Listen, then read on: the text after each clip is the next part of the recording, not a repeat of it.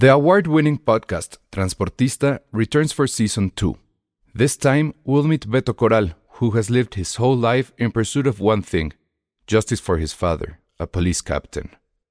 Captain Coral was mysteriously murdered shortly after leading the search block that captured and killed notorious drug lord Pablo Escobar. Listen to Transportista Who Killed Captain Coral? Available on the iHeartRadio app, Apple Podcasts, or wherever you listen to your podcasts. I'm Sandra, and I'm just the professional your small business was looking for. But you didn't hire me because you didn't use LinkedIn jobs. LinkedIn has professionals you can't find anywhere else, including those who aren't actively looking for a new job but might be open to the perfect role, like me.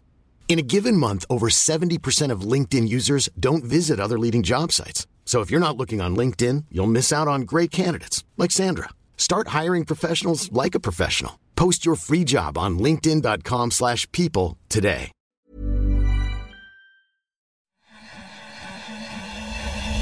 Exile Audio.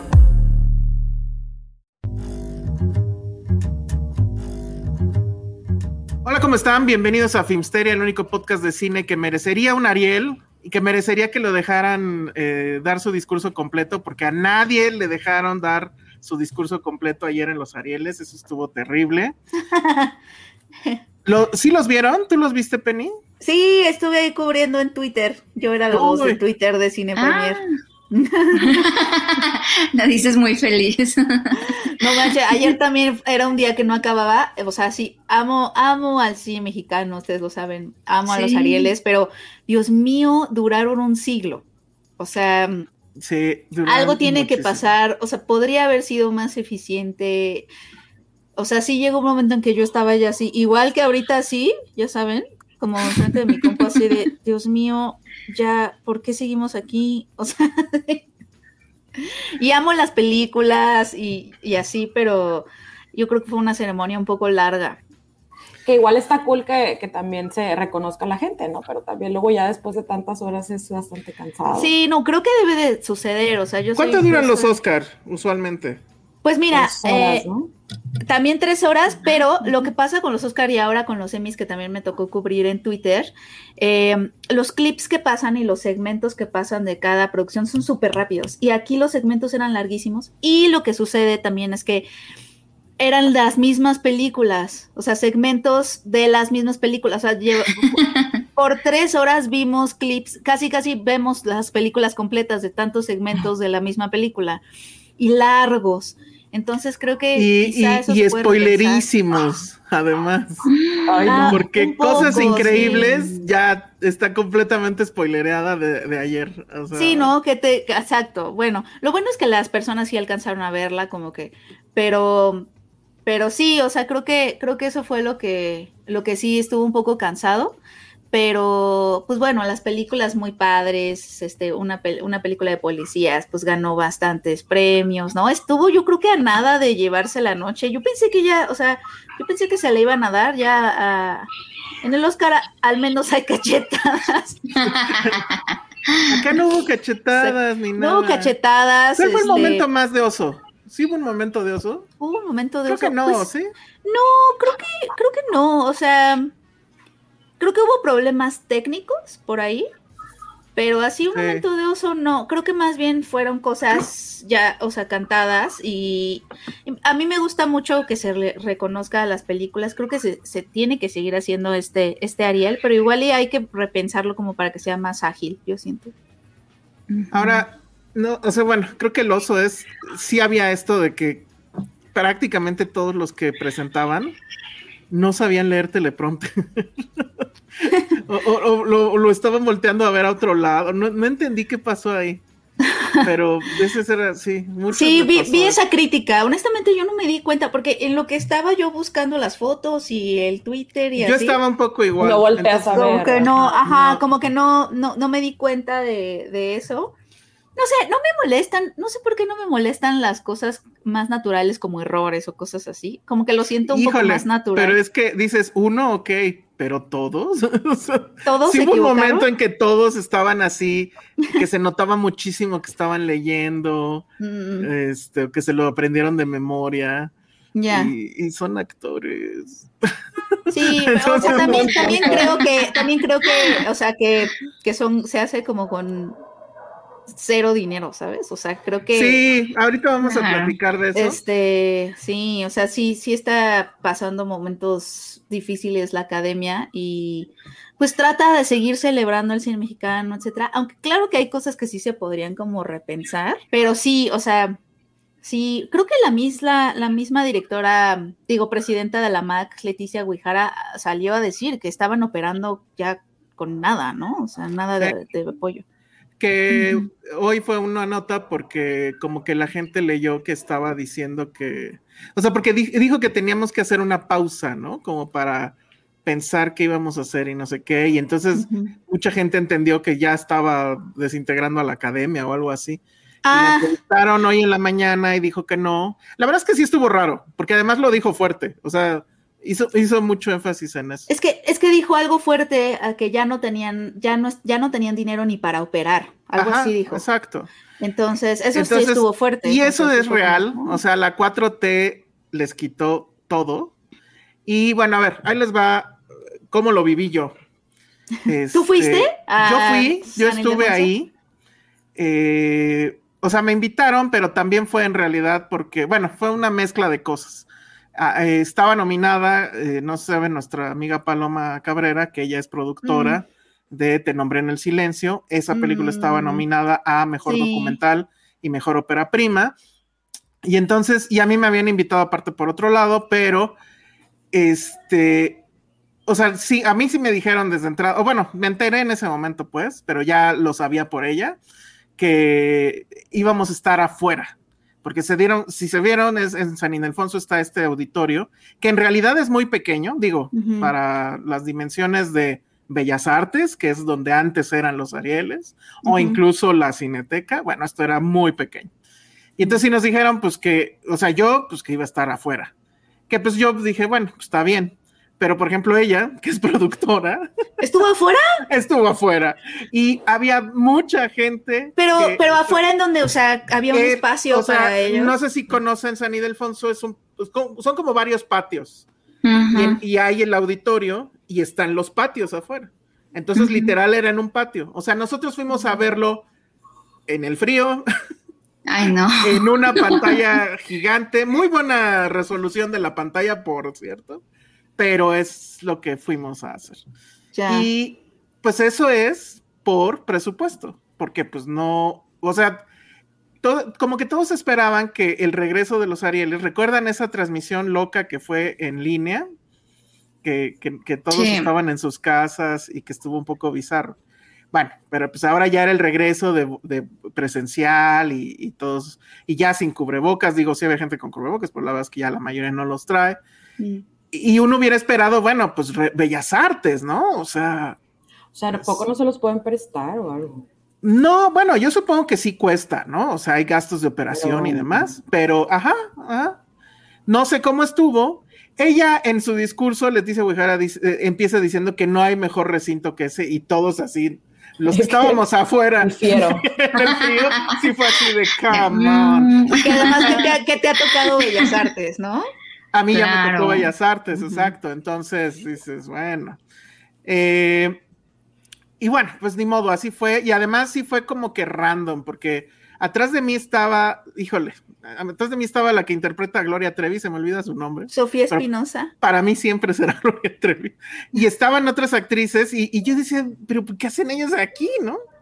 Entonces, pero bueno. Y, y pues así se vivió, o sea, así lo viví, pues.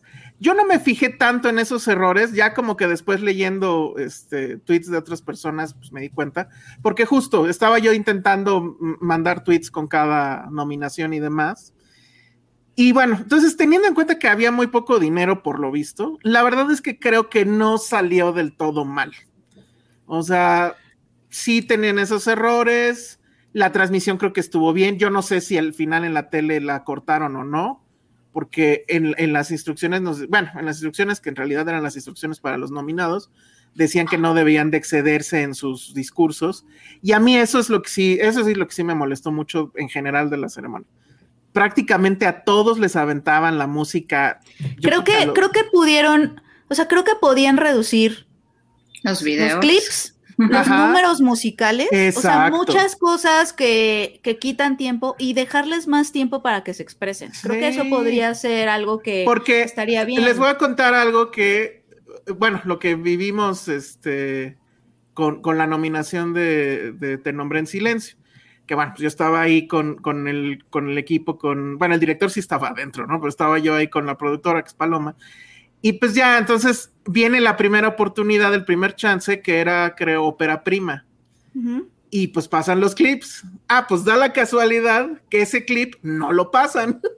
O El clip de Te nombré en el silencio. Ajá, que era el, prim- el primero y, y- y bueno, el, un- el- eh, Y entonces, ¿qué pasaron cuando nombraron no, Te nombré en el por silencio? alguna razón en ese momento solo pasaron Nada. dos clips. Ajá. Se fueron ya a decir quién ganaba y el que ganó ni siquiera salió clip, que era este Nudo Mixteco. Ajá, Que por cierto, pues Nudo Mixteco, ese era el de ópera prima. sí. Nudo Mixteco es muy buena, véanla Sí. donde puedan. No sé si ya está en Prime. Yo tampoco. Ayer no. me estaba preguntando dónde, dónde podemos verla. No. a ver si hago ese está muy post, difícil. porque- No está, ¿verdad? Yo la pude ver hasta, hasta que estuve en un avión, de De verdad. plano. ay. Sí. Monse ve las nominadas al Ariel en los aviones. Los muy bien. Tenía boleto en Morelia, pero por culpa de un mesero no alcancé a llegar. Entonces tuve que esperarme y la estuve, la estuve busque y busque y busque y busque por varias partes y no podía. O sea, no, no es como las películas gringas que les buscas pirata y lo encuentras. No, o sea. mm. Está en Filmin Ok. Latino, Ah, mira, Ah, ¿en serio? el único que no tengo. 41 pesos. verlo. Ah, Muy Ah, bien. muy bien, Sí, pues perfecto. en filming, Véanla. véanla. Sí. sí. Y luego, segunda oportunidad, que ya era la de mejor documental, que ahí sí, pues, eh, eh, eh, el, el peso que trae, pues no sé si es Netflix, pero bueno, el, el propio, este, ¿cómo se llama? Ruiz Alonso. Palacios. Pero Ajá. también estuvo en Berlín, o sea, como que también era Sí, una pues, cosa. Pero además Sí. también está el tema de que, pues, sí es documental, pero no es documental, ¿no? Una película. Ajá. Porque de hecho ganó guionistas.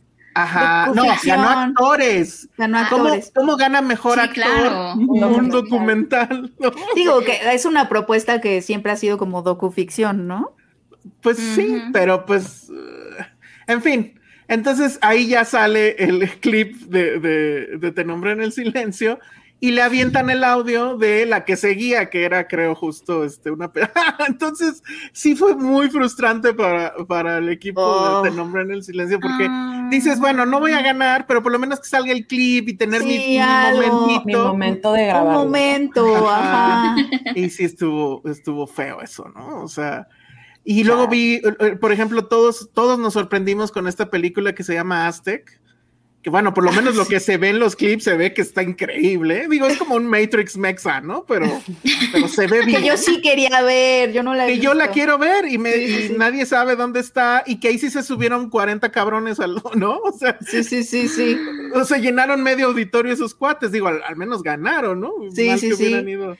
Efectos visuales, ¿no? Sí, entonces, pues así estuvo, ¿no? Y sí, o sea, falta, siempre como que falta algo, y, y sí, de, de entrada, pues sí que recorten esos tiempos. Deberían confiar más como en sus, en sus, o sea, en sus nominados, en sus ganadores, o sea, como no se necesita querer hacer tanto show, yo siento, o sea, como que en estos números musicales, porque también competir con ese tipo de espectáculos, de premios, está muy difícil, ¿no? O sea, como de, no, sin cero presupuesto, o sea, debería de ser algo más pensado para, pues, el Ariel que no intente emular a lo mejor otros shows, ¿no? Porque nunca va a haber ese presupuesto y siempre se va a ver raro y, y, y además le quita tiempo como a los, a los ganadores de expresarse, como que a mí sí me hubiera gustado escucharlos más. Mm, Sí, claro, quitar, por ejemplo, todo el tiempo que perdían en presentar a las nominadas a mejor presentar película. a las Que nominadas. dices, ya, ya sabemos, y eso es bien gringo, eso es bien de los Oscars también. sí, Pues quita eso, eh, que se suba esta mujer que no sé ni quién era la, la que cantó al final, que era en o realidad, o sea, cantó algo- entre, entre el, antes de la, del premio a mejor película, y, y justo cuando a, Sí, anterior, exacto, porque, o sea, yo ahí sí dije, yo ya estaba a punto de irme a dormir, solo me faltaba un premio. y de pronto se ponen a cantar, y yo, ¿por qué? ¿por qué si ya queremos saber la película? Ya, o sea. Pero, pero ¿qué cantaban? O sea, ¿hay nominación cantaron- mejor canción? cantaron- ¿o? No, no, no, no tenía que ver con la. Nada más o sea, porque sí. dijeras, Se subió una chica que no sé, a lo mejor es famosa y yo no tengo idea. pero cantó una cumbia muy buena. ¿Cuál fue? Cantó una combia, no me acuerdo cuál. Pero de nuevo, o sea, como Y, y- y Creo que justo. se- eso se creo- podía quitar, Creo ¿no? que cuando ganó. No, no me acuerdo quién ganó antes. Y no le dejaron terminar tampoco. Entonces dice así como de, güey, mejor quitas la canción. quitas la Ya. canción. Ajá. O sea, como que. La dejas al show- final. Y ya. O no ¿Por qué hacer no algo todo, más ¿no? íntimo? ¿Por qué no algo más íntimo? Este, sí, ¿no? Algo más íntimo de, pues, estamos aquí tal cual reuniéndonos, hablando de, del cine, o sea, y ya, o sea, Ariel es como que no, no, exacto, Ariel es unplugged, este, yo creo que eso yo lo disfrutaría mucho más, pero sí, o sea, sí se, pero la academia siempre está tratando, ¿sabes? Tratando de, Sí, y lo de que entiendes su que pues, no hay ceremonia- lana. sí, o sea, como que hay como muchas cosas ahí. Es, es en serio súper, súper, súper triste. Pero bueno, momentos que estuvieron padres, según yo. Cuando ganó Kristen Ferrer, Ay, sí Eh, lloro. Es- ah, mejor actuación masculina. Él, él definitivamente no lo esperaba, aunque suena se cliché. puso y a llorar casi, casi. Y estuvo muy chido. Además, yo lo acababa de entrevistar hace una semana por este extraño enemigo y la verdad es que cae muy bien el, el hombre. Entonces, eso creo que estuvo padre. Lo de David, eh, David Baxt, el, el Ariel de, de plata, no me acuerdo si era de oro, en reconocimiento a su trayectoria por, por como sonidista. Creo que eso estuvo también buenísimo, ¿no? Todo el rollo que se aventó que dice, yo sé poner micrófonos, pero no sé hablar en ellos, ¿no? Ah, Eso creo que estuvo bueno. Sí. Este, ¿qué otra también estuvo padre? ¿Cómo, ¿Cómo estuvo lo de Mónica del Carmen? Porque sé que ha ganado tres veces y nunca se ha subido a dar las gracias. Ah, pues es, que, no es que estaba, ¿no? estaba, estaba en, eh, eh, estaba en, una teatro, obra, creo. estaba en el teatro Ah. y iba de camino a al Ariel, pero pues no, No llegó, llegó. justo a su premio. Pero sí, el Ah. año pasado creo que pasó. No, el año pasado creo que justo no pudo dar. Cua- Cuando fue la pandemia, recuerdo que no pudo dar su agradecimiento porque algo pasó. No pudo dar su Mm. discurso. Creo que fue una falla técnica, no me acuerdo, pero no, no logró dar como su gracias, no sé qué. no sé Mm, qué". sí, cierto, me acuerdo de eso. Sí, no había audio. Sí, Ay, exacto, no. había audio. Sí, no. No, y acá eso nos pasó a, A los ver que si ahora estábamos sí, el próximo. El Ajá. cuarto premio. en, en el, los que estábamos en el patio de la vecindad.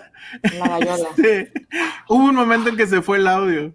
Entonces así de, No. pues este, a ver, hay que leer los labios, ¿no? y yo estaba haciendo dubbing del dobla del, O sea, de los discursos. Y, no, bueno. ¿Sabes, ¿Sabes qué me, qué me hace sentir cariño hacia a- el Ariel esas cosas? O sea, ha cambiado de sede, o al menos a mí desde que me ha tocado cubrir, cambio de sedes, cambio de dinámicas dependiendo del presupuesto, cosas así. O sea, como que es todo mucho el trabajo del amor, ¿sabes? Este, y, y entonces todo, todo es así, como, como bueno, ya hacemos esto y lo otro, y se va el audio, y se va, o sea, como, como que todo es muy así, y, y, y siempre me No, y, me de milagro no llovió, ¿eh? O sea, Imagínate, a mí, Es o sea, cierto. Y en el frío estaban con vestido de gala las actrices. pues sí, o sea, digo, no de gala tal. O sea, bueno, pero pues vestido, ¿no? Ya de Sí. entrada falda y así. O sea, me acuerdo cuando fue en la cineteca, que fue justo antes de la pandemia, que dices, ay, bueno, está cerca, no tienes que ir hasta Bellas Artes, este, y la cineteca se siente como, pues un lugar muy auténtico, ¿no? Como para hacer esa premiación. Ujú. Y me acuerdo que la alfombra roja era chiquitita, así, ya Ah. sabes, ca- cabían tres fotógrafos y todos pegados hacia la pared. O sea, siempre hay cositas así que son como, estamos intentando tener unos premios. Por favor, déjenos. Sí, sí, sí. Y aquí fíjate, aquí fíjate que sí estuvo bien pensado eso porque ganaban y entonces creo que los sacaban del auditorio y los pasaban a la foto, que es igual como en los Oscar, ¿no? Sí, sí, sí. Ya, y sí, sí les tomaron a todos los su foto y, y todo. Estuvo, Eso estuvo creo que eso estuvo bien. No. Sí, Pero, pero Pues sí. sí. yo me acuerdo que a ti sí te llegó a pasar, ¿no? Lo de que en la lluvia afuera de Bellas Artes. Ah, por supuesto, Bellas Artes. sí. y muriéndome de hambre y se me acababa la pila de las cosas y para yo pegada a una pared en un rincón así tuiteando, o sea, sí me ha tocado unas cosas Ah, muy terrible. guerreras, y este, y salir con un hambre tremenda e irme al Sanborns que está ahí. Pero ahí hay ambulantes, Penny. Podías pedir unos churros. Pero fíjate que alrededor, que alrededor no, o sea, está la alfombra roja y no sé si era la lluvia, pero no me tocaba como mucha gente que vendiera cosas. Más bien me Ah. tenía que ir a Sanborns como a las 11 de la noche. Mientras Ay, Arturo no. era como de vamos a la fiesta y Lalo y yo no. Ah, ah, y no, espérame, espérame. Sí lo voy a balconear. vamos Bueno, a ir a que no Sanborns. creo que no es balcón, pero ¿sabes quién sí estaba adentro? Artur, Arturo, ya sé. Artur es maestro para colarse ahí en las Es cosas. que no, pues es que el cine mexicano sí. lo ama. Lo veías en la fiesta. y Sí, así. sí estaba en la fiesta, obviamente, pero ajá. Pero sí me acuerdo que era como de vamos a la fiesta, no sé qué. Y Lalo y yo, no, queremos ir a Sanborns. Y ya nos íbamos a comer unos molletes. De hecho, creo que Lalo que ayer fue a tomar fotos. Ah, sí, no este- lo vi, no lo vi. Sí, estuvo ahí tomando fotos y todo. Ah. Todavía no hemos subido sus fotos, pero, pero también se fue al Sanborns. Me dijo, "Ay, ya me urgen los molletes. No, Sí. acabó, acabó como Muy guerrero el asunto. Sí No, te juro que te- te- yo ya estaba así de, ya ahí viene, solo un premio más y puedo cenar. Y de pronto, bailemos. Y es como, no, no, ¿por qué? Sí estuvo muy, muy, muy mal eso. No. Que ya los Filmsteria Awards, dice Ericito y Cintia. Ya lo habíamos pensado que para los Oscars íbamos a hacer nuestra versión de Filmsteria Awards y, y íbamos a inventar categorías, pero además los podescuchas nos habían puesto categorías, entonces vale la pena Sí. anotarlas y sacar nuestros nominados. Dice Jack Fan, ¿no creen que a la academia le falta ser más contestataria? Antes los Arieles había quejas contra el gobierno y pedían más recursos. Ahora Pues están súper callados. Pero lo que pasa es que, digo, a mí la verdad sí me caía gordo cada Pues que em- salían a... empezaron con himnos feministas. Ajá, Así- así no, yo me la acuerdo en, la, en la vez que me invitaron a Bellas Artes, este, sí, no faltó el que subió y, y le mentó la madre al gobierno y así. Que en Pues ese entonces era el de. Peña. Sí, Pero ahorita siento que pues ya, o sea, todos ellos votaron por, por AMLO. Entonces ahorita como que, eh, Sí. digo, la, la gran mayoría votó por AMLO. o sea, creo que, creo que de, de un tiempo acá están como muy centrados como en más bien inclusión, diversidad, feminismo, están como más concentrados en eso, en la ceremonia. Eh, y, y sí, o sea, como en la falta de dinero, o sea, por ejemplo, con la desaparición de los fideicomisos sí se dijeron bastantes cosas, me acuerdo, en estos años, o sea, como que están enfocados en eso. También no sé qué, digo, sí, claro, se hace, les dan nota, eso sí, o sea, cuando Sí, alguien claro. sale a decir esas cosas, pues probablemente va a ser una nota aparte, ¿no? Pero no sé si también eso es algo que a las personas los aliena un poco de las ceremonias de premios, como que mm, esto de ponerse demasiado políticos, que eso es algo que le pasó al Oscar, ¿no? Por ejemplo, en el último siglo, que la gente empezó a sentir como que era demasiada política y, y al mismo tiempo es raro como ver a alguien en donde, y lo entiendo, o sea, que tú consideras como súper privilegiados, o sea, millonarios, Ujú. hablando, hablando así como de no, y, o sea, como que es raro. Eh, ¿No? Ricky O sea, Gervais lo decía muy bien, ¿no? Así hay un como, "Eres tema ahí actor, como cállate". de, ajá, hay un tema ahí como de, mm, este, no sé si, no sé si estamos en el mismo, no sé si me siento cercano a tu queja del gobierno, porque tú acabas la noche y te vas con tu Oscar a tu mansión. Entonces, no sé, pero sí, Sí, es un poco chocante, la verdad. sí, a veces Y, en y aquí, por ejemplo, este Ruiz Palacios sí aprovechó para decir, ¿no? De la militarización. Sí, la militarización. y a se mí habla- luego, se luego me cayeron eso. los. Ah, luego, luego me cayeron los bots de AMLO. Que, ¿Por qué? Ah, tuitaste porque eso. tuiteé que había dado, o sea, que, que mencionó algo así como que dio una opinión. No, no, usé otra palabra, no usé opinión. Con un, dije un mensaje, dio un mensaje sobre la o contra la militarización y, y alguien me empezó a decir, eso no es un mensaje, es una opinión y muy chafa. Y así de, ¿what? O sea, es Pero- que- Pero además, ¿por qué chafa? Ay, no, estamos mal. Oigan, tengo que partir porque ya es mi Sí. entrevista. no te Ah. preocupes, Penny.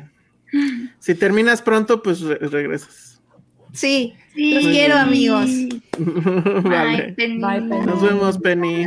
Bueno, y hoy va a ser un episodio, pues, este, raro, com- eh, complicado, pero para todos aquellos que se quejan, ay, dura mucho este podcast, háganlo como antes que duraba 20 minutos, pues ahí está. Va a durar, no sé, vamos cuánto va a durar, duro que logremos alargar esto dos horas como es lo usual, pero vamos a ver. Y, ah, bueno, esto que dice Jack Fan, cierto, las dos grandes ganadoras se estrenaron en Netflix y no en cines. Sí. Sí. Netflix fue el gran ganador de la noche. Sí. Que pues ya le urgía a Netflix ganar una noche, porque en los festivales no le ha ido tan bien. Al menos puede decir que ganó en los Arieles. ¿no? Sí, sí, sí. Seguro. Y esto, y esto que dice Jack Fan también es bien cierto, pésele a quien le pese. Sí, eso es Sin cierto. Netflix habría menos cine mexicano. Pum. Así Ajá. es. Y de hecho, hoy quiero hablar también de una serie que es de Netflix y es una serie mexicana, pero bueno, eso al rato. Entonces, ¿de qué quieren que platiquemos? ¿Qué vieron? ¿Qué han visto? Pues yo me fui a ver a Ámsterdam. ¿Te fuiste a ver. Ámsterdam? No, Uy. No cantidad de... A ver, Yo pues, solamente vi el clip de edición donde se burlan de que parece obra Oh, escolar. Muy. Oh, tanto Sí. así. Oye, pues sí, platícanos, porque yo iba a ir y no me acuerdo qué pasó, que ya no fui. O sea, para empezar, no sé por qué este señor está haciendo películas, ¿verdad? Porque cancelamos a unos y a otros no. Ahí Ah, no sí, es selectivo. ¿De qué Ah, bueno, lado pero- de la cancelación estamos? Pero ¿por qué lo iban a cancelar a él? Ese chisme no me lo sé. Eh, pues eh, tuvo por ahí algún tema de abuso con... Tiene una sobrina que es trans, el director, Ajá. y pues por ahí hubo un tema de abuso.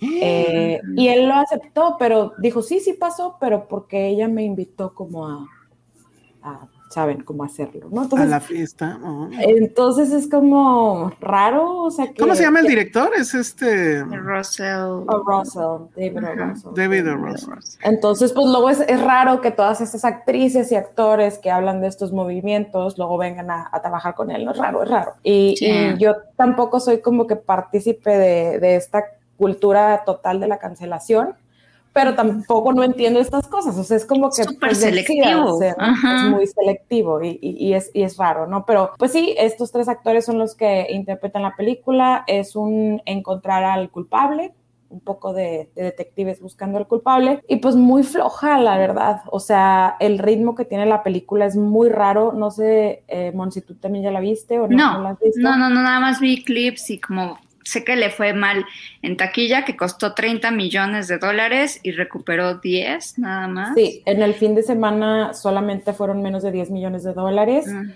Eh, costó 30, pero creo que ya en total fueron 80 millones de dólares. Entonces, Sí. pues ni de chiste van a alcanzar llegarle, ¿no? Entonces la historia es muy, muy sencilla, o sea, hay un tema de una persona que, que asesinan y tienen que encontrar al, al culpable. Ellos se conocen, estos tres amigos, se conocen en, en la, en la Primera Guerra Mundial, sí. Y, y a partir de ahí es que como que se hacen amigos y andan por, por, por el mundo en Ámsterdam justamente, eh, eh, pues como que viviendo la vida loca, luego la realidad les pega y cada quien tiene que irse como que de regreso a su, a su mundo y los vuelve a unir este, este asesinato, ¿no? Entonces, muy apenitas, o sea, es una película que, que se siente como que se hizo en pandemia, no lo sé, o sea, como que, como que bien pop, ¿sabes? O sea, como que la edición no, no tiene mucho camino, luego por ahí hay un narrador que yo creo que fue agregado hasta después, como que para medio hilar la, la, la historia, y, y, pues nada, o sea, muy, muy, muy apenas, y, y, y dura mucho, dura dos horas y media, se me hace, Ah. Fácil le puedes cortar una hora, ¿no? Entonces, eh, pues ahí más o menos. Me gustó más, por ejemplo, no me acuerdo cómo se llama esta película que sale Saoirse Ronan, que también habla acerca de un libro de Agatha Christie que está eh, llevado a la, al teatro. No me acuerdo, acaba de salir este fin de semana o hace dos fines de semana que también Mm. hablan de un asesinato y esa está mucho más entretenida que esta, ¿no? Ah. Que costó 10 veces lo que costó la otra, ¿no? Y aparte en Rotten Tomatoes creo que tiene 32% o algo así. Sí, o sea, sí le hicieron pedazos. Sí, yo estaba entre ir a verla o, o- o irme a un justo un evento previo de, de los Arieles y ganó el evento de los La Arieles. peda, 100%. Le dijiste bien. Yo diciendo bien. evento y tú la peda. Oye, y, y hay mucho gancho de que sale Taylor Swift en la película, Ah. sale 10 minutos, sale 10 minutos. Pues es mucho. actriz, le pese que en la pese, ella no es actriz, los 10 minutos que hace lo hace muy mal, entonces pues ni para ¡Pum! qué andaba por ahí. Saludos a Cintia Salmerón, que creo que ella es muy fan de. Taylor Swift. Ajá. Es una gran compositora, cantante. Ay, Puede pero no es ir a sacarse- actriz.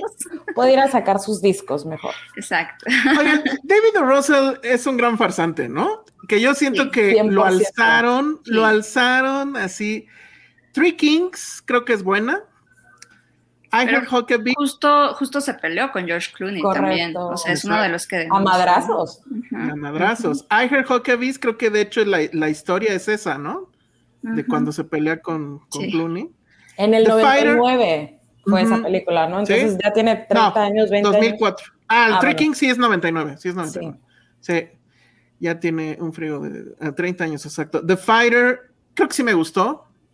Si la recuerdan con este, ¿cómo se llama? Christian Bale. Christian que Bale. súper flaco. Se puso flaco, no tan flaco como en The Mechanist, pero sí.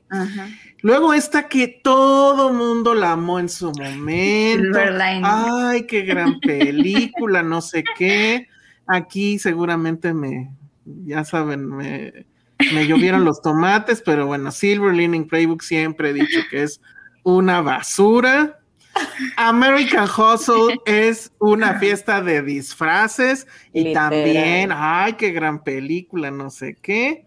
Luego tiene aquí otra madre llamada Accidental Love, que creo que ni llegó a salas. Joy, que esa sí está malísima. Muy mala. ahí sí ya nadie lo peló. Ya, ya, ahí acabó peleado también con, Con Jennifer, Jennifer Lawrence. ¿En serio? No me sabías. Se aventaron los focus, sí. Se, me ca- se aventaron los focus. qué bonito, qué bonito. Y Amsterdam, que pues ya vimos, ¿no? O sea, si tu, si tu cosa se llama Amsterdam, está condenada, creo, porque la serie de HBO también Sí. está bien mala. Y la cancelaron ya. No, la peor, la borraron. De plano, Ya no está en la No plataforma. vi un Pero- y me aburrió. O sea, imagínate, o sea, es un nivel más allá, ¿no? O sea, estás tan Pero mal. dejaron ninis y quitaron Amsterdam. Sí, exacto, exacto. Tampoco estaba tan mala, ¿no? Y sale Dana, Dana R, ¿no? Que a mí siempre he pensado que lo mejor de las películas donde sale ella es ella, ¿no? O sea, Ujú. entonces, bueno. Pero sí, o sea, la, la borraron de la plataforma. Nadie entendió qué onda. Yo ni la terminé de ver, pero bueno. En fin, entonces viste y, y, y, y pues eres una guerrera, la verdad. Sí. Tú- me, tú- me pedí una crepa, ya sabes, eso fue lo más cool de la película. y fue lo que me hizo. Y luego saliendo me fui al McDonald's, entonces como que ahí, ahí Órale, no, tuve, bueno. tuve buen combo, pero la película la pudimos haber omitido. Ay, se me antojó unas papas a la francesa. Bueno, este, ¿y tú, eh, Monse, qué viste en los aviones últimamente? No había, no había nada muy bueno, pero no sé si puedo hablar de The Bear, que hoy se estrena justo en Star Plus. ah, claro, claro, Justo totalmente. Sí. sí. Eh, yo no lo he terminado de ver, vi el primero. Me da mucho coraje porque es algo que yo quisiera ver con Patricia, pero es de esas cosas, y, y es, esa va a ser mi única aportación a esta reseña o crítica. eh, si ustedes padecen de ansiedad, no la vean. O sea, Sí. es de esas cosas que te pone eh, muy nervioso, te deja muy alterado. Eh, los episodios duran media hora y en media hora se las ingenia esta serie para ponerte cañón. mal y sí decir, ay, ¿yo qué estoy haciendo con mi vida? Porque pues, es, o sea, bueno, o sea, es una cosa tremenda. Platícanos, porque efectivamente es algo que había estado rondando con nosotros de, de episodios atrás. Creo que. Josué ya la vio completa, eh, Ale ya la había visto completa, Sí. pero no habíamos podido com- eh, comentarla. Y ya llega finalmente hoy a. Stars Plus, ¿no? Sí, a Star exacto. Plus. Ujú. Sí, Va, eh, pues básicamente es de un chico, se, se ubica en Chicago en un restaurante. Para quien sepa, pues Chicago es como la comida algo muy importante, ¿no? O sea, eh, hay varios puntos de Estados Unidos que creo que la comida es muy, muy importante, pero especialmente en Chicago es como mucho comida callejera, ¿no? Es como La. Pizza, ¿no? Sí, exactamente, la famosa pizza está súper gruesa, ¿no? Entonces, eh, pues básicamente, ¿no? Eh, eh, te- vemos a un restaurante de sándwiches, pero que está siendo dirigido por uno de los mejores chefs de todo Estados Unidos y no sabes qué onda, o sea, como que dices, ¿qué pasó aquí? o por qué de pronto tenemos a esta persona dirigiendo el restaurante. Más adelante ya vas eh, entendiendo que el restaurante era de la familia, pero quien lo manejaba era el hermano mayor del protagonista, que lo interpretan súper bien este actor que yo no lo había visto antes, pero este, sé que ya había hecho otros papeles bastante interesantes, que es este Jeremy Allen White, ¿no? Que está bien chistoso su nombre porque se llama Carmen. yo no sabía que podías llamarte así en Estados Unidos, pero bueno, que es este Camry, que eh, pues está todo el tiempo tratando de rescatar este restaurante. Más adelante, realmente no es un spoiler porque digo más adelante, pero como a los 10 minutos ya lo sabes, su hermano se suicidó y deja este restaurante, que aparte nunca lo había dejado a él de niño de, ni de joven trabajar en ese restaurante de su hermano mayor, entonces un poquito como en revancha, ¿no? Él empieza a estudiar gastronomía, se vuelve uno de los mejores chefs, sale en revistas, ¿no? Tiene su estrella Michelin, o sea, y a partir de este suicidio es que regresa, pero el restaurante es un caos, porque obviamente él está muy acostumbrado a esta disciplina que tienen las cocinas, que creo que incluso se junta mucho, ¿no? Con estas denuncias que ha habido últimamente, ¿no? De terror restaurantes MX, ¿no? Y etcétera, que son estas largas jornadas que tienen el bajo como sueldo. Yo tengo una de mis mejores amigas, estudió gastronomía, y sí, o sea, ella logró estar en un restaurante muy posicionado de aquí, de Ciudad de México, y con estrella Michelin y todo. Y sí me decía, Monse no tenía vida. O sea, no tenía nada, nada de vida. O sea, llegó un momento en que ella prefiere hacer eventos y no tienen viernes, sábado y domingo, pero lo prefirió que lo que era un restaurante. Me dijo, o sea, el- la, carga de trabajo, la exigencia, el poco sueldo, la poca vida social que tenía y eso que andaba ella con un chef también, ¿no? Entonces es como muy demandante y creo que lo, lo aborda bastante bien esta, esta serie. Incluso eh, hay quienes lo han comparado, justamente por ahí ponían el comentario con eh, Boiling Point, que aquí ya la reseñaron antes, ¿no? Si no me equivoco fue el primer lugar del año de esta Ale. De Ale, nadie, nadie la habíamos visto y Ale salió con eso. Y Yo se la vi en un estrenó. avión. Ah, que la- Yo la fui a ver al cine, wow, Oye, gran entonces, película. ya, a ver, cámbiate ya tu nick. Ya no es cine en el diván, es cine No, en el avión. en el avión, el avión. ¿verdad? Ya, por favor. Este, Yo tengo que decir que a mí, o sea, Boiling Point me gustó mucho, solamente sentí que al final para mí, mí se cayó. O sea, sí, sí. No, pero esta es más cabrona. O sea, lo que Sí. tiene Boiling Point rápido para quien no la ha visto, que además tiene como tres semanas que formalmente se estrenó. O sea, Alejandra no sé dónde la vio, ni por qué Ya. puso en primer No. lugar. Digo, sí está como de top, pero no sé si de primer lugar, pero bueno, es que ella tiene delirios de chef, a lo mejor por eso. Pero Sí, cierto. lo que tiene esa es que es un poco la misma idea, es la vida difícil de un chef. Porque al parecer todos los chefs son estas, o sea, son como los iñárritus, ¿no? Del, del- del- de las este, profesiones, no sé. O sea, gente así súper intensa, con todo el peso. Es como un director de cine de estos así clásicos, Es ¿no? que son artistas, ¿no? Al son artistas. Sí. claro. Sí. Pero aquí está más cabrón porque es lidiar con gente, bueno, es que es lo mismo, es lidiar con gente, lidiar con presupuestos, este, con autoridades, sí es como ser un director, la verdad. Sí, porque la productora es la que se encarga del restaurante, Ajá, ¿no? Exacto, así. exacto. Y luego los críticos, también pesan los críticos. Allá pesan más, ¿no? Que acá, la verdad es que en el cine ya los críticos valen madre o valemos madre. Pero este, y, y, pero lo que tenía esa es que era plano secuencia. Sí. Y también era muy tensa, pero esta, sin ser plano secuencia, en 15 minutos, sí. ya estás así de no mames, qué pedo. Sí, sí. Es, es, es completamente una tensión y, y, y entiendes a este pobre hombre que además está súper bien casteado porque en la jeta se le ve la angustia, o sea, no tiene que hacer nada. Ya. Y, y bueno, y en esos, yo sí me perdí esos preciosos ojos, creo que son verdes, ¿no? Sí. Sí. A mí me parece que es un tipo muy guapo, la verdad, efectivamente. Se ve, o sea, se ve demacrado y se ve guapo, entonces. Ajá, exacto. Ajá. O sea, tiene, ese, tiene ese superpoder. ¿Qué pedo con eso? Pero sí, Sí. perdón, te interrumpí, pero es que No, sí, No hablar está súper bien, porque sí, creo que la diferencia que yo vi con Boiling Point es que ahí como que es mucho, todo rápido, secuen- eh, plano secuencia y etcétera, ¿no? Y todo yo sentí que era destrucción, porque todo es destrucción, todo, todo hasta el final. Y aquí lo que yo rescato es que sí tiene más creación también, porque ves cómo van ideando recetas, por qué les apasiona, o sea, hay cierto tributo a la comida que creo que me faltó un poquito más en Boiling Point, que es este amor, o sea, no están de ahí de a gratis, ¿no? O sea, porque un poquito en Boiling Point, yo como que dices, ¿por qué no renuncias? Como las motivaciones, ¿no? Exactamente. Y aquí yo sí sentí que hablan de esta motivación y este amor, ¿no? O sea, esta devoción hacia la comida y hacia justo lo que decía Elsa, o sea, hacer arte, porque es arte para ellos. Y él hace arte en un sandwichito, ¿no? Que pues, todos en el pueblo, porque aparte típico de esa comunidad de Chicago, que aparte no es el Chicago bonito, turístico, es un barrio de Chicago donde hay balazos y hay pandillas y hasta le tienen que, tienen que hacer como rondas, así, hay un momento en que hay un, como una banda de, de narcomenudeo, ¿no? Y tienen que hacer como horarios de, mira, vas a poder estar aquí cuando no haya clientes, pero en este horario, ¿no? O sea, está muy simpático. Pero... o en Monterrey o, donde.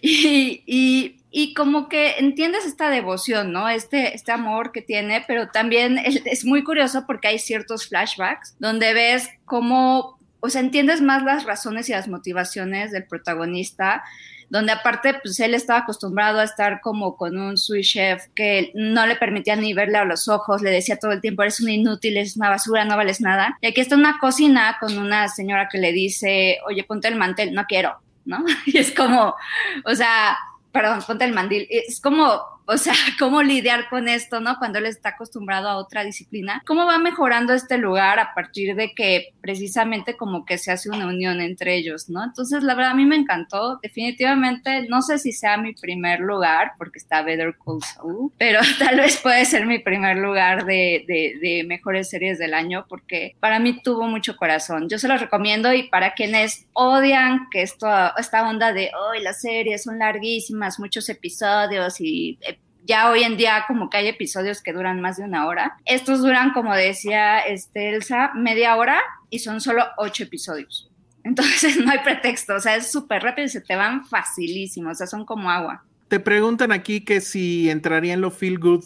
No, para nada, ¿no? O bueno, no sé. Eh, o sea, un poco tal vez al final, sin decir mucho spoiler, ¿no? Pero mm. creo que no, o sea, no, no, no, no. Creo que a mí nunca me hizo sentir como, esto estuvo muy gratuito. O sea, sí de pronto eh, creo que creo que se lo perdonas porque hay mucho equilibrio. O sea, lo pondré en balance, en cuestión de balance. Creo que se balancea muy bien. Pero el viaje es muy bueno. Digo, yo nada más vi, insisto, creo que vi dos episodios y quedé exhausto. O sea, porque eso sí tiene, ¿no? Quedas muy cansado de, todo lo que le está pasando a este pobre güey. Pero bien, o sea, obviamente hay el onda de la edición frenética, pero también los filtros que usa para la imagen. Y efectivamente este retrato de un este, Chicago que, bueno, pues no es el, usualmente no es, no es el de las postales. Nunca he ido a Chicago, creo que tengo que ir a Chicago ya. Sí. Y, tiene también esta parte de la comida que efectivamente aquí sí suena más que, en Boiling Point. Crisis 85 dice, suena interesante, esto deja la película de John Favreau en un cuento de hadas. Totalmente, o sea, la, de The Chef es un cuento de hadas, pero la verdad es que a mí esa película me gusta mucho. Ese sí es una feel good movie, para que veas. Y tiene una secuencia de porn food increíble que es cuando hacen el sándwich de tres quesos. No mames, o sea, jamás comería eso porque cuido mi colesterol y sí, siento que son sándwich taparterias, ¿no? Pero wow, de que se antoja, se antoja. Y esa película a mí me gusta mucho porque yo, o sea, no, todavía yo no conocía a Favreau en esa etapa, o sea, como que después de haber hecho, no me acuerdo que Iron Man o algo, dice, ah, voy a juntarlos a mis amigos, porque sí sale Robert Downey Jr., ¿no? De hecho un cachito de la película. Está este, Scarlett, bien guapa, por cierto. Y entonces así como de, ah, pues voy a juntar a mis amigos y voy a hacer esta pequeña peliculita sobre un food truck. Entonces también, también está buena. Y les tengo otra para quienes, miren, aquí está. Quienes vean la serie y que se enamoren de la, de la comida, creo que es, a este episodio Ah, no, sí, desde el principio creo que están en esto. Tienen que hacer una cosa que se llama Chicago Italian Beef Sandwich, creo.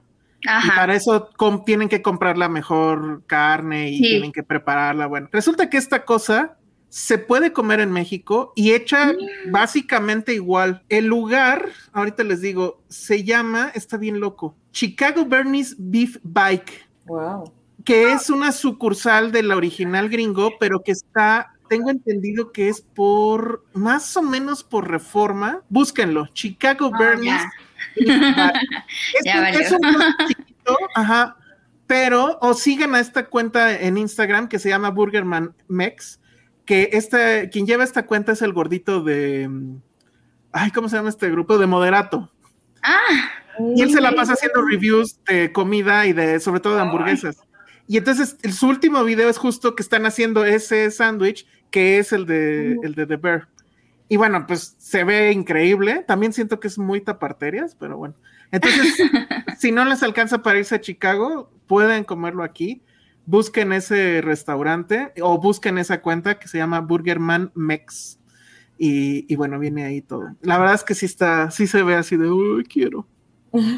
Hoy Entonces, sí. bueno, pues ahí está la, la, la recomendación 360. Y véanlo comidos. Eso sí es muy importante, Sí, por si favor, no- porque si no van a sufrir muchísimo. Yo me acuerdo que cuando vi la de Chef de Favreau, yo sí estaba así de, oh, Sí. por Dios, o sea, no, tengo que comer, tengo que comer algo. Y justo luego fui a Cuba y luego a Miami y pedí mi sándwich. Ah. y dije, no, Muy tengo bien. que, Te digo que ya cine en el avión, yo creo que no. tendría mucho éxito. ya, ya le voy a parar. ya No. viene el, la- el tour del retiro. No, no, ¿por qué? No, no hagas la eso. vida, la vida. Ay, sí, la vida. Muy bien. Este. A ver, antes de pasar a otras cosas que vimos, o bueno, que yo vi, tú, Sandra, fuiste a ver a George Clooney Sí. y te aburriste mucho. No, Ah, no te aburriste, ¿no? No, es que bueno, ya sabes a qué vas. O sea, tienes que saber a qué vas. Creo que la película sabe a qué viene también el, el- el- el que va a ir a ver la película. Entonces, está entretenida, ¿no? Eh, ¿Cómo se llama? Se me olvidó. es Este, Ticket, to, Paradise. Un viaje al paraíso, creo que se llama. Eh, donde, pues por ahí. eh, pues la típica historia que ya hemos visto es literal volver a ver Mamá Mía, pero este, en este, o sea, en este momento se van a, a Bali. eh, y pues Ah, pero deja, de- deja tú eso. Es mamá mía sin canciones. O sea, vamos aparte, ganando. O sea, ahí ya vamos. Y con George Clooney, vamos ganando. Y con Julia Roberts, ellos dos, pues la neta, está muy bien. o sea, sí hay mucho ganar, ganar ahí, ¿eh? Y tal cual, bien. eso es, es lo bonito, ¿no? Ellos, la verdad, su química, pues es evidente, o sea, es evidente que no, casi que ni están actuando. De hecho, al final de la película hay como bloopers de, de, de, la, de la misma, ¿no? Y te das cuenta que mucho de lo que sale en la película es improvisado, ¿no? O sea, como que la onda de, de chistes y cuando como que se mientan la madre entre ellos es muy improvisado. Entonces está, está cool y pues sí hace que, que esté como un poquito genuina, ¿no? La película, un poquito más, no tan de, de guion así muy forzado. Y eso, tal cual, o sea, si tienen ganas de ir a echarse unos Pero- pero ¿de qué trata? Eh, bueno, la, la- la película va de ellos son unos padres que ahora están divorciados y eh, tienen como 10 o 12 años divorciados, tienen una hija que es la chica esta que sale en la de Booksmart, no Vini, la otra que no me acuerdo cómo se llama, eh, es su hija y se acaba de graduar, ella es abogada de una super escuela, bla, bla, bla, ellos súper orgullosos obviamente de su hija. La hija se va de viaje de graduación a Bali y pues encuentra el amor de su vida y dice, ¿saben qué? Me les quedo y me les caso, ¿no? Entonces los papás obviamente con el patatús porque como nuestra hija que tiene todo su futuro, ya saben, en las mejores eh, buffets de abogados, etcétera, cómo se va a quedar allá y con quién, ya saben, eh, y pues vamos a ir a, a romper ese, ese, ese, ese engagement, ¿no? Entonces, de eso va la película, ellos tienen que unir fuerzas para poder deshacerse de este chico que, está, que es el que vemos acá, eh, y pues ya podrán imaginarse qué sucede en la película, digo, es muy predecible, pero pues sí, es igual, es igual divertida, de hecho esa escena está cool porque van como a un bar, ellos se ponen pedísimos, juegan beer pong, no, está, está, les digo, está entretenida, pero pues nada fuera de lo que pudiera esperarse de una película como esta, ¿no? Yo sí tengo ganas de verla y de pedir muchas palomitas y, y mi refrescote y ya, porque la verdad es que George Clooney, pues a mí me sigue cayendo muy bien. Ella es la de Booksmart, ¿verdad? La que estamos viendo aquí en Sí, la, pantalla. Y el otro es lo que en mi familia se conoce como el cabrón pendejo. O sea, hace el güey que quiere andar con la prima o algo, es el cabrón pendejo. Este, y sí, pues es muy straightforward, es este, por lo que entendí, porque no la he visto, pero leí tu crítica, eh, que la pueden leer en filmsteria.com, by the way, Sí. eh, que pues es la fórmula, ¿no? Pero pues, pues hay fórmulas que siempre funcionan y que además, este, pues caen bien, ¿no? En este caso creo que es... Sí, no, y George Clooney es, pues ya saben, es George Sí, cre- creo que es una película perfecta para el avión, Monse. Eso sí. 100%, eh, 100%. Es como cuando te traen la comida, Sí. creo que es el momento perfecto para ver esta película. Para que la vayas apuntando, ¿eh, Monse? Sí, eh, se, oye, se oye bien. Digo, tengo un conflicto últimamente con películas de que no pueden aceptar que la gente puede estar divorciada y ser feliz. Porque también pasa en el del padre de la novia, ¿no? La última versión. Yo dije, ay. Pero ahí no están divorciados. ¿o Bueno, no, pero están, no, ya están a punto de. Están a punto. Sí, ajá. o sea, empieza en eso, en que se van a divorciar Sí, y van a sí, avisar. sí. Y es como, vamos a contar a mamá y a papá. Y es como, pues, ¿qué es esto? ¿Juego de gemelas? O sea, Sí. Me- y bueno, y, y de George Clooney, la verdad es que sí, si yo fuera, o sea, si yo quiero ser alguien más, en esta, si puedo reencarnar, ay, sí, sería en, en- en George Clooney. A mí me parece que tiene la mejor vida, porque estaba además viendo, o sea, creo que hizo la gran elección, fue el, el- el gran soltero to- mucho tiempo, ¿no? En Hollywood. ajá. Era, él era el CEO de Hollywood en su momento, pero se le cruzó el amor y, y la verdad es que su esposa Mal está increíble en todos los términos, ¿no? Estaba viendo hace, hace poco un video donde no me, o sea, no sé si eran los AFI Awards o algo así, pero están diciendo, o sea, están los dos, ¿no? En esta ceremonia y, y dicen de ella, bueno, ella es abogada de derechos humanos, ha hecho tal y tal, tal, o sea, puras cosas impresionantes. Y estamos aquí para darle el Lifetime eh, eh, Achievement Award a George Clooney. ¿De qué? ¿Por qué? Déselo a ella mejor. Totalmente de acuerdo. Sí, eh, o sea, está guapísima y además se ve que es una mujer súper, hiper inteligente. Entonces, eso ¿Él está había estado de re- o sea, retirado o porque ella no había hecho nada? No sé, pues yo creo que. no. Es que, mira, político. también creo yo que ellos ya están en un punto de su carrera en la que, pues mira, vamos a divertirnos, me va a caer una la nota porque yo soy taquilla segura. La verdad no sé cómo le ha ido, pero me imagino que no ha de haber costado tanto y que está muy bien el retorno de inversión. Entonces digo, qué a gusto, la verdad. O sea, ya hemos visto que, por ejemplo, Robert De Niro también ya lo ha hecho. O sea, la verdad, muy, muy cool. Y, y- Todavía De nice Niro le chambeó un poquito más, ¿eh? O sea, sí tiene ya un rato que, que Clooney le echa la hueva. De Niro Pero, pues, yo creo que- Amsterdam, de hecho, ahora que me acuerdo. Sí, sí. Es que él sí salió en, en Silver Lining también salía, ¿no? Sí. O sea, llamó a los cuates, este cuate. Pero este, sí, yo creo que George Clooney ya está en esta onda de que además ha de ser un matrimonio feliz. O a lo mejor ya está en la onda de que ella me mantenga. Que eso siempre ha de estar padre, ¿no? Y, y aparte yo creo que él, digo, tampoco no he- veo, no sé, no sé qué opinan es- ustedes acerca de su calidad como actor, o sea, tampoco no creo que sea el mejor, pero definitivamente no, no es malo, ¿verdad? Pero es una estrella, Pero es una eso- estrella y ya no tiene que probarle nada a nadie, Nada. ¿no? Entonces, A mí me digo, gustó en. Siriana, pero ya se estaba muriendo por engordar. Quiso hacer la Christian Bale y sí le Ujú. vinieron un buen de problemas de salud y dijo, jamás voy a volver a hacer esas cosas por un papel. Órale. Sí. Está bueno. Nos está diciendo Jimena Lipman de una cosa que sí efectivamente yo vi, pero, o sea, no vi que salía, pero no, no entiendo de qué va. Dice este eh, fin estrena una peli que se llama Rosalina en Star Plus, que ya no se llama Star Plus, ahora se llama Lionsgate Plus, que pues ya saben, es el canal especialista en, en series y películas de reyes, reinas y demás. Pero bueno, Rosalina es la chica que estaba enamorada de Romeo antes de Julieta. Y pues supongo que cuenta su historia. Eso suena interesante, pero yo no la he visto. Jime, si ya la viste o algo y tienes cinco minutos para comentarla, Ah, avísame y te paso una liga para que entres y nos cuentes. ¿Sabes que también otra rapidísimo que vi una Sí, serie claro. muy cortita, La Emperatriz, está en Netflix, habla sobre Sisi, esta emperatriz de Austria.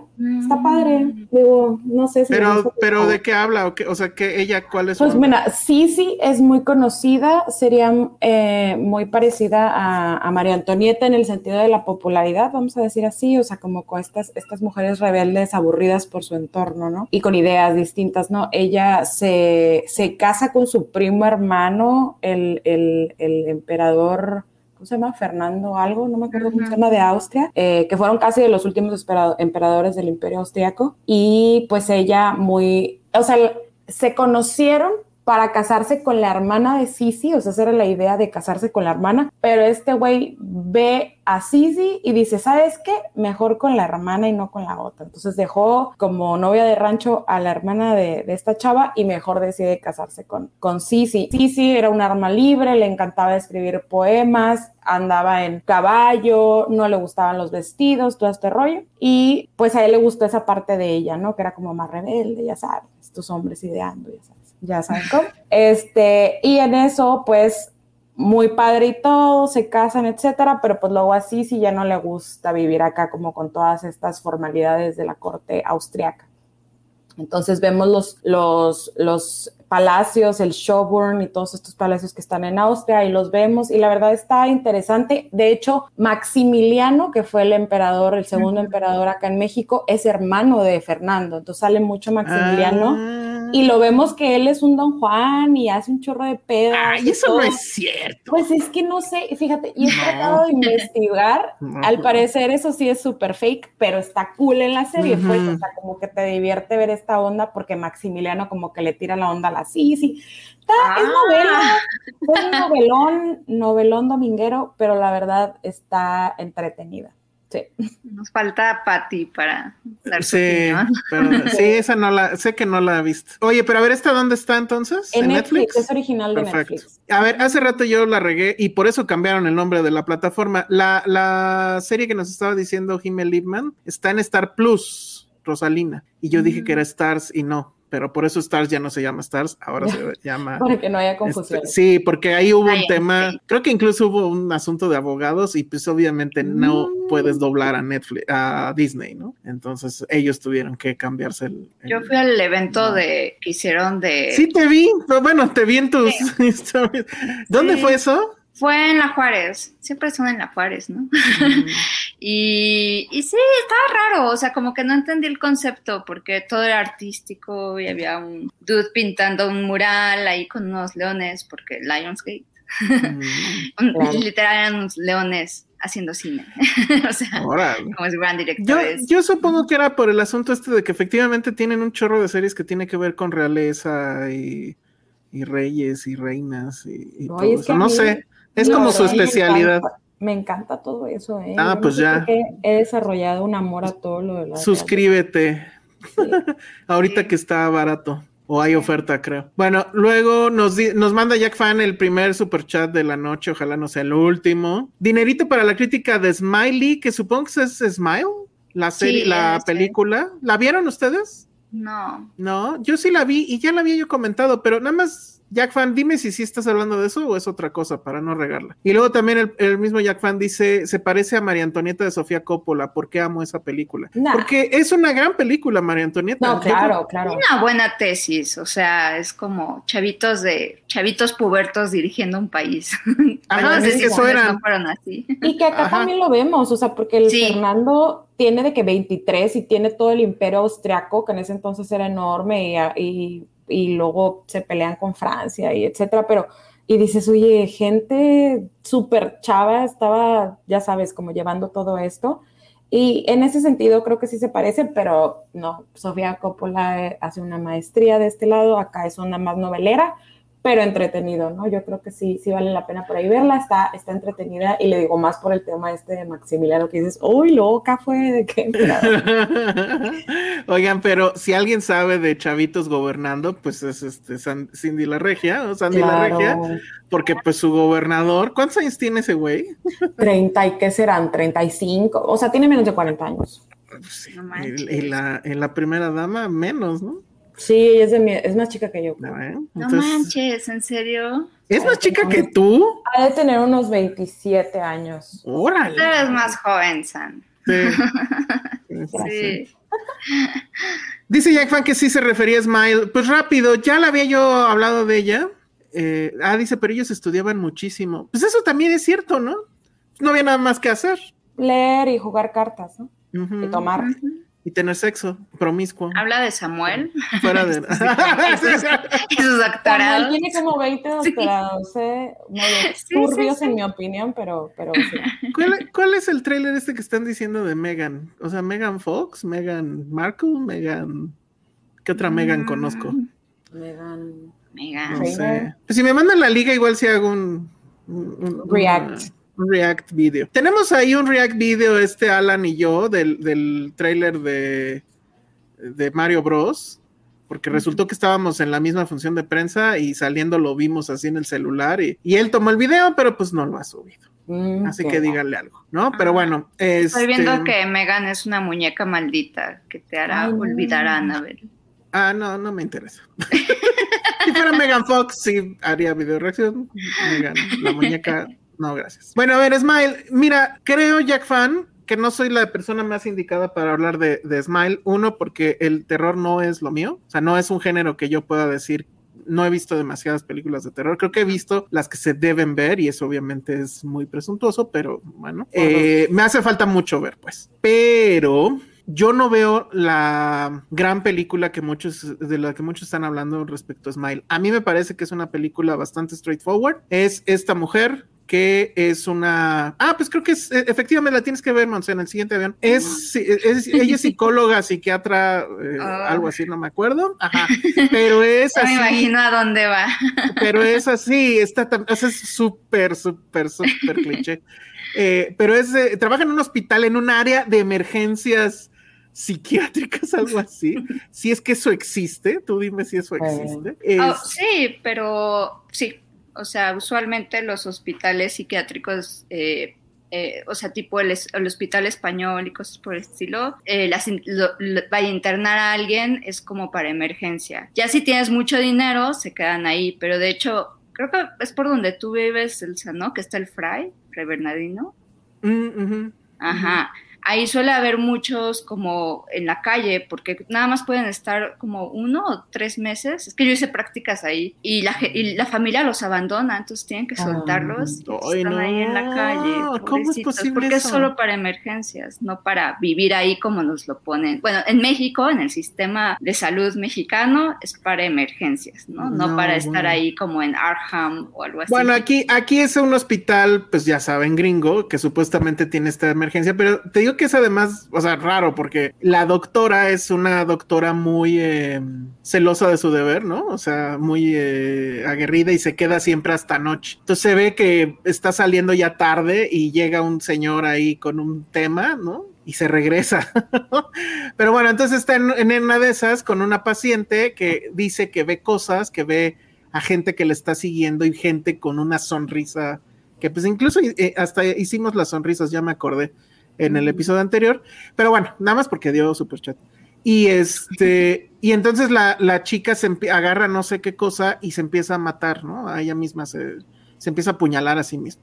Entonces, obviamente, esta eh, doctora pues queda muy traumada, pero la, la que se mata le dice que van a ir por ella, ¿no? Que la siguiente va a ser ella. Como que es un ritual para pasar esta maldición. Y efectivamente, pues ella empieza a ver en su casa y alrededor a estos, o sea, cómo la gente de repente empieza a sonreír así de manera Creepy. este, bastante creepy. Y para mí fue, la verdad, una alud, una cascada de eh, eh, jumpscares. O sea, van subiendo de tono, cada vez es más Yes. Vicioso el asunto, por así decirlo, es decir, cada vez son más elaborados y cada, cada vez sí dan más miedo, pero para mí no deja de ser un- una fiesta de jumpscares. Eso no precisamente está malo, o sea, la, hay, la gente que le gusta mucho el cine de terror usualmente Claro. va a que la espanten, y si no la espantan, dicen que la película es mala, ¿no? Entonces, bueno, Yo no entiendo esa gente. Exacto, yo tampoco lo entiendo. Mm. Ahí sí, para que veas, el cine se convierte en un parque de diversiones. Pero no veo problema. O sea, si a ustedes les gusta eso, vayan a ver esta y les va a encantar y se la van a pasar increíble y van a tirar las palomitas del, del susto. Y, y sí, ya llega un momento en que no para, ¿no? O sea, es así constante y el final ya es así de no mames, guácala, ¿por qué está pasando eso? Pero Pero. entonces la sonrisa no es una metáfora. ah, Sí, pero es que no quiero tampoco spoilerearlo, no tanto la sonrisa, sino el por qué la doctora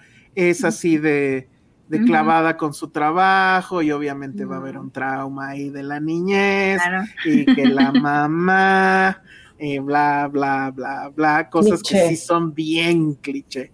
Pero bueno, eh, te digo, yo no veo eh, una cosa extraordinaria, pero pues se supone que a la gente le, bueno, no supone, creo que sí era una de las más taquilleras o fue de las más taquilleras estas semanas. Ale ahorita me diría que no, tal vez, pero bueno, sí sé que le fue muy bien. Y entonces, bueno, me está diciendo también de Bárbaro. Yo quería verla, pero no, ya no está en ningún lado, o, está en, en, una sola función en la tarde y pues, o sea, sí trabajo, aunque no parezca. Entonces, este, me esperaré a que llegue o a la red o tenga la fortuna de subirme un avión. Están diciendo que sale en HBO Max gringo la próxima semana, ¿eh? Ah, pues ya, eso quiere decir que va a llegar, o la puedo ver en VPN o la podemos ver en el festival, en el festival. al que todos estamos este, invitados. Dice Jack Fan que efectivamente muchos amigos se la han recomendado, que sí les ha gustado. En Twitter y en TikTok hay mucha gente que la recomienda. Es que es eso, creo. O sea, para mí sí es una fiesta de, de, de jumpscares, ¿no? Y la mercadotecnia estuvo muy buena. O sea, esto de poner gente en los estadios así sonriendo, es una, es una pasada. Eh, que debo de ver bárbaro. Sí, sí la voy a ver, sí la voy a ver pero pues aguántenme. Entonces, ¿qué más, qué más, qué más? Ah, bueno, pues ustedes díganme. Yo vi dos cosas, básicamente. Ah, mira, Gaby Morales Casas está por aquí. Qué bien. Que está ya, bueno, ya regresó de, Londres y que estuvo cubriendo todo lo de todo lo relacionado a, la reina. Ahí vi sus fotos. Entonces, qué bueno que nos andas viendo por Facebook, Gaby. Eh, díganme qué de quién quieren saber yo vi dos cosas. Una de ellas es, ah, bueno, tres. La peliculita chiquita de Gael en el en Marvel, que eso está bien raro. Velasco Arán con, con nuestro amigo Luis Gerardo. ya viene aquí. Ah, hermoso. Y este, The Woman King, que creo que es una película bastante, bastante interesante. Entonces, ¿con qué quieren que empecemos? Bueno, que yo me siga más bien. Con la de Gael, ¿no? Sí, yo iba a decir Gael. Morbo pues, primero. Fíjate que, o sea, es una película bien rara porque de entrada es básicamente un corto, creo que dura 50 minutos, tal cual. Mm. Cosa que se agradece muchísimo. No, tengo entendido que no necesariamente está como que metida en el MCU como tal, o no lo han decidido, no sé. De hecho, no entiendo siquiera por qué existe esto, ni de qué cómic de Marvel lo están sacando. Pero bueno, si no fuera por Gael, la verdad es que creo que no lo estaríamos ni comentando, ni viendo, ni le hubiéramos dado tantito chance. Lo, bueno, ahorita voy a decir también quién la dirige, porque eso creo que también es una curiosidad. Pero de qué va, bueno, bueno, se supone que sí está pasando en el, no sé si está pasando en este momento en el MCU, pero sí está pasando en el MCU porque al principio salen unos dibujos de los Avengers. Y lo que te explican un poco, que no entendí demasiado, pero bueno, es que es un grupo de asesinos de monstruos y que se reúnen eh, en este caso se van a reunir porque quieren tener una piedra que creo que tiene no sé qué poderes que les va a ayudar justamente en, sus cacerías, pero tienen que pelear por ella, ¿no? Es como un Hunger's Game. Entonces ahí es, llega el personaje de Gael, que por cierto trae pintura en la cara como casi casi como de calaverita, ¿no? y también llega otra chica que la verdad es que no sé, ah, Laura Donnelly, que ella es, eh, bueno, para, no variar, se llama Elsa, y que ella como que es la única mujer del grupo, porque tenemos asesinos así con mucha experiencia, ya poco más viejos, etcétera. Pero ella llega de improviso, al parecer nadie la había invitado, pero la dejan entrar y le dicen, bueno, no te vamos a dar trato especial ni nada, ¿no? Entonces se sortea quién va a empezar y pues sale Gael y lo que hacen es que se van, están como en un, en un cementerio, algo así. La verdad es que la producción sí se ve bien baratota. O sea, a pesar de que está filmada en blanco y negro, toda la película es blanco y negro, eh, se ve muy, muy, muy, muy barato. O sea, luego, luego te das cuenta que pues, es, obviamente es un estudio. Y entonces él tiene que ir y buscar al monstruo que tiene esta, esta joya y así se van, los van metiendo a la cosa esta como, digo, como como juego de concursos. Y si te encuentras con el otro, pues tú decides si haces alianza o, lo asesinas. Obviamente Gael tiene una agenda secreta y bueno, pues la película se llama como este Werewolf. by Night. Entonces, bueno, creo que no tengo que explicar. y eh, la chica también tiene otra agenda oculta. Entonces, van a hacer una especie de alianza y van a pasar más cosas que francamente no quiero contarlas porque, insisto, la película dura literal 52 minutos. A mí me gustó como curiosidad. Es una cosa que uno esperaría que hiciera tal vez Guillermo del Toro, ¿no? Porque tiene toda esta filosofía de los monstruos de verdad pues son los seres humanos, ¿no? No los monstruos. Pero obviamente pues él sí le hubiera metido más ganitas al diseño de producción. Se ve que esto lo hicieron una tarde casi casi con tres pesos. No Bien. entiendo como para qué. Sí. Yo creo que quisieron tener un material de Halloween, de repente se dieron cuenta que no tenían nada. No sé cómo convencieron a Gael, pero Gael está, pues, está bien, bastante bien de hecho en su papel. Y el director es nada más ni nada menos que Michael Giacchino, que a él lo conocemos mucho más como compositor. Él es el compositor, por ejemplo, de la música de Up, de Ratatouille, de Star Ok. Trek, de Rogue One. O sea, tiene una filmografía amplísima como compositor y como director. Apenas tiene tres, bueno, por lo menos aquí en IMDB tiene tres este, entradas eh, y son en episodios de, de series y en un corto Monster Challenge, que capaz que hasta se parece a esto, otros eh, de, la- de alguna de las series de Star Trek y esta que se llama Werewolf by Night. Eh, pero es raro, ¿no? O sea, un compositor tiene 157 entradas de, como compositor, créditos como compositor. El último, por ejemplo, fue Thor Love and Thunder y Lightyear, o sea, imagínense. Ah, Ah, bueno, pues el de Batman es de él. Wow. O sea, y se metió a dirigir esto, entonces es una cosa muy rara. Pero me gustó, me gustó, o sea, como un corto, creo que está bastante bien y hasta ahí. O sea, no, no hay mayor. Pero creo que está bien, o sea, como que no tiene toda esta expectativa que tiene un- cualquier producto Marvel. Este, la verdad es que ya no vi si tenía postcréditos porque la acabo de, de ver tal cual. Este, no parece que esté conectada demasiado con otras cosas. Todavía no se ha dicho si sí es canon o no, o si sí es MCU como tal o no. Entonces, vaya, es. Es, es como una bocanada de refresco que pasan estas cosas. Raro que haya pasado, no so- tenían lana que no tenían que quemar o yo qué sé. Entonces, este, pues sí, eh, eh, es eso. Y lo más, o sea, la, la- la- la cosa que más llama la atención, pues sí, que este cuate pues es músico, ¿no? Y se Es metió a- como, es como en The Office cuando quieren comprar una impresora para gastarse el presupuesto de este año y que no se los quiten para el año que viene. Justo. Así suena, así me suena, totalmente, totalmente. Sí, eh.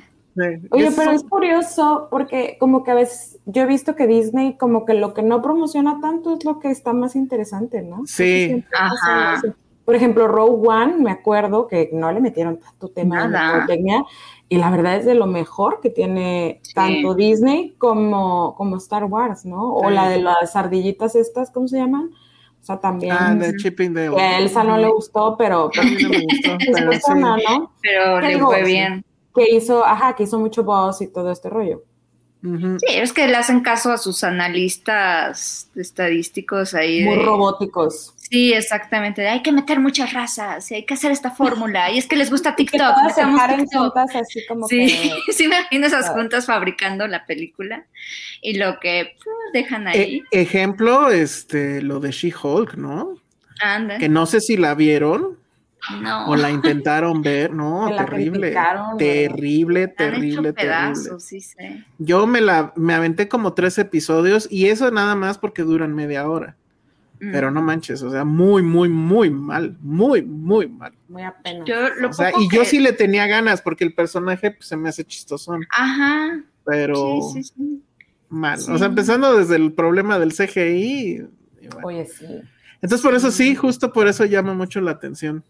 Sí, porque aparte, el- o sea, de los más intensos que he visto de Marvel son los de Daredevil y lo metieron y se, o sea, nunca vi tanto hate en Twitter. Que lo, eso no lo he visto, pero sí me da curiosidad. Súper, súper insultados. Y yo, wow.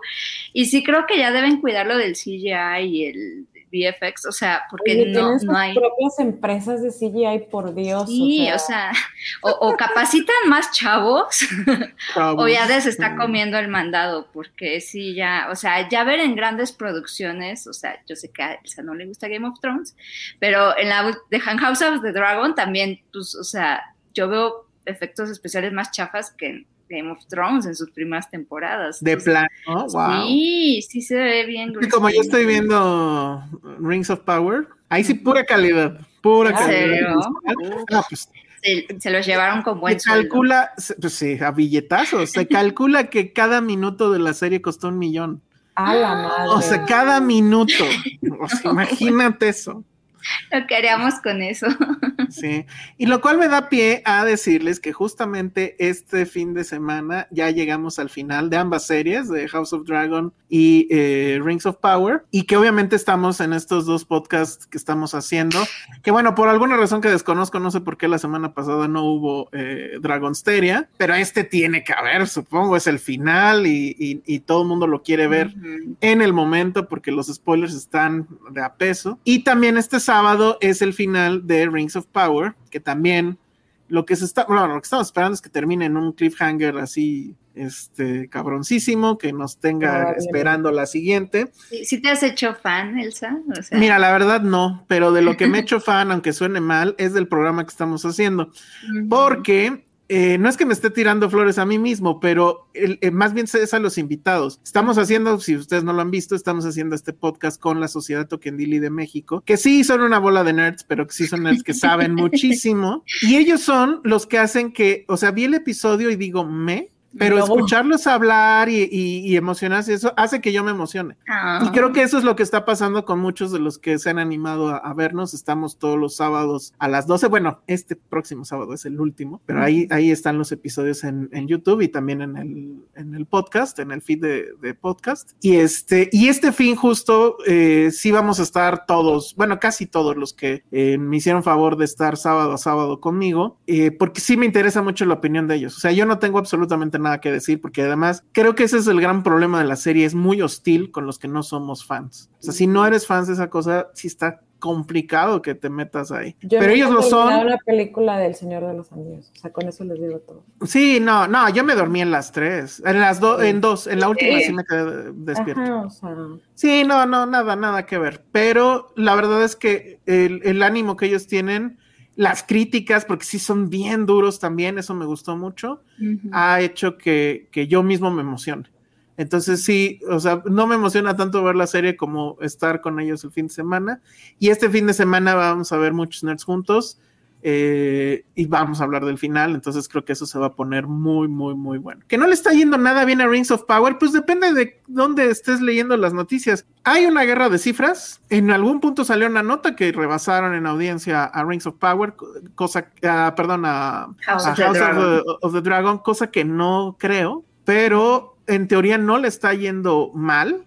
Al contrario, Amazon ya, ya se está filmando la segunda temporada. mira. Y, y no creo que le vayan a bajar de presupuesto, ¿verdad? Sino en una de esas, al No, contrario. 10 besos. Ajá, eh, y creo que ya es también una cosa de orgullo, ¿no? Entonces, Sí. a billetazos, o sea, O se a lo están mejor él es peleando a fan, billetazos. ¿eh? A lo mejor él es fan y dice, oye, Oye, fan. sí, ¿no? A lo mejor, padre, pero, Tiene la pinta.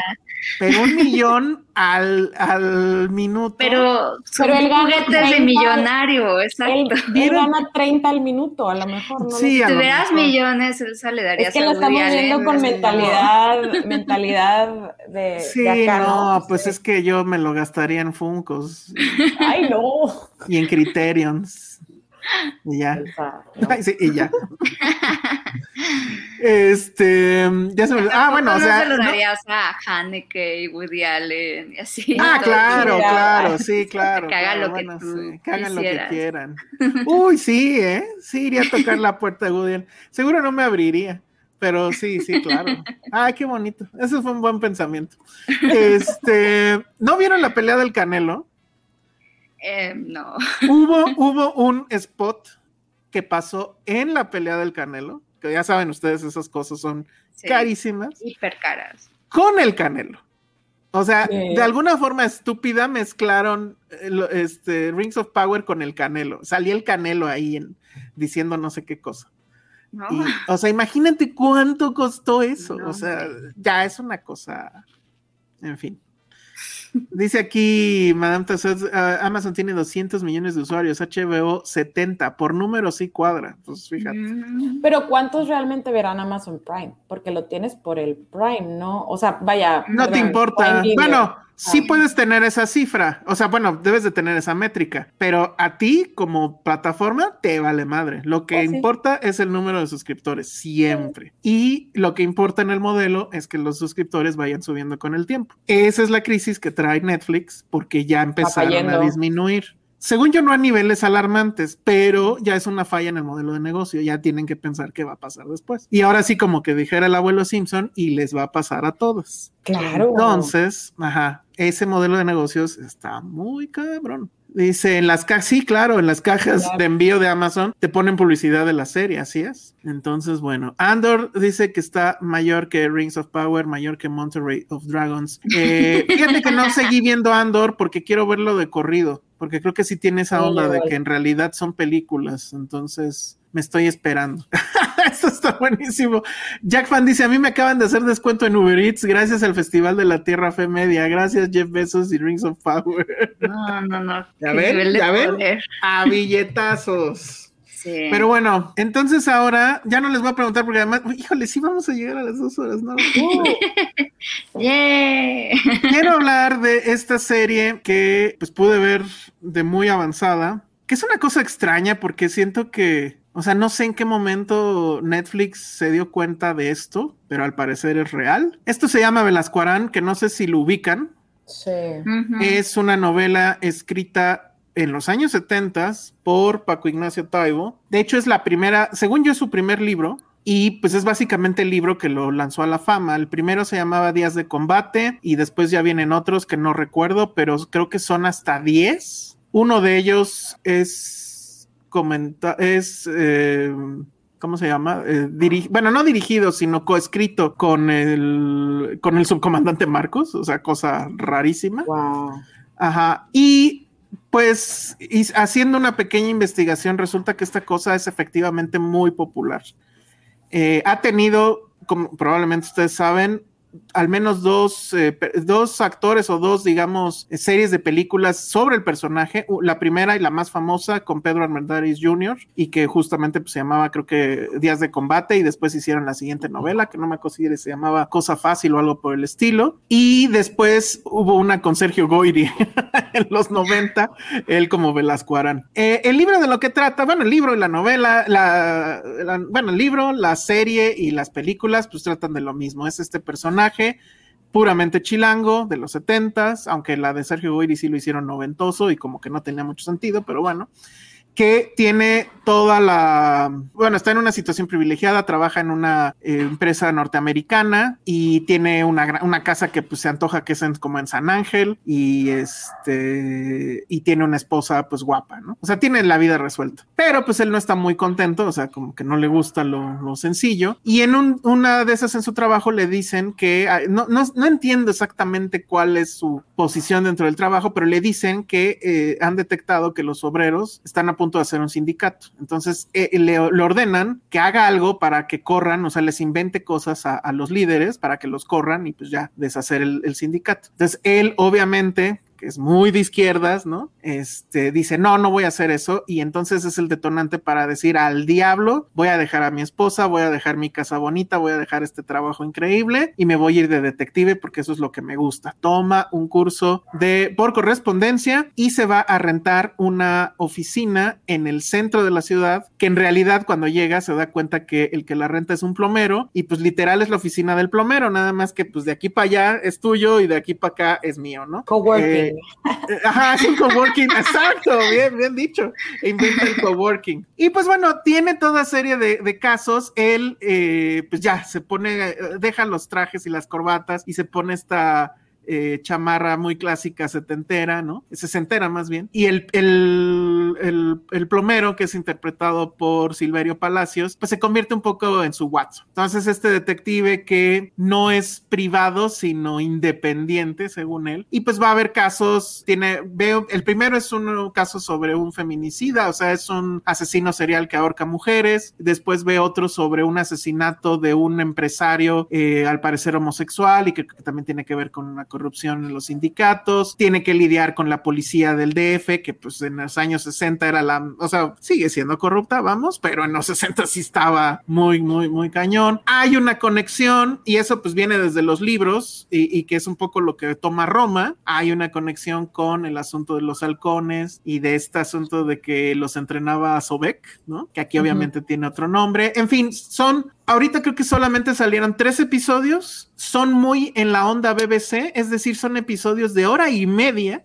Ustedes, si han visto series de la BBC, ¿se acuerdan, por ejemplo, de Sherlock? Pues, duraban una hora y media. Eran películas. Entonces aquí, pues es eso. O sea, son tres películas, básicamente, y son, están relacionadas con tres de, los, de las novelas de, de Paco Ignacio Taibo. ¿Quién hace de, de, de, Velasco Arán? Pues es este nuestro amigo Javi Noble, que bueno, que la verdad es que aquí sí tiene una propuesta interesante en cuanto a cómo es el personaje, porque no, no se ve para nada como Sergio Goyri ni como Armendáriz Jr., sino que aquí sí hace suyo el personaje. Es una cosa, no, no lo hace completamente tirado a la comedia, pero tampoco lo hace eh, tremendamente serio. Y a mí la verdad es que lo que me gustó, o sea, les voy a ser muy honestos, esos libros yo ya los conocía, la primera novela ya la había leído hace mucho y no soy tremendamente fan de, de las historias. Siento que son muy básicas en cuanto al planteamiento y que además Velasco Arán no es más que un reflejo de, fantasía del,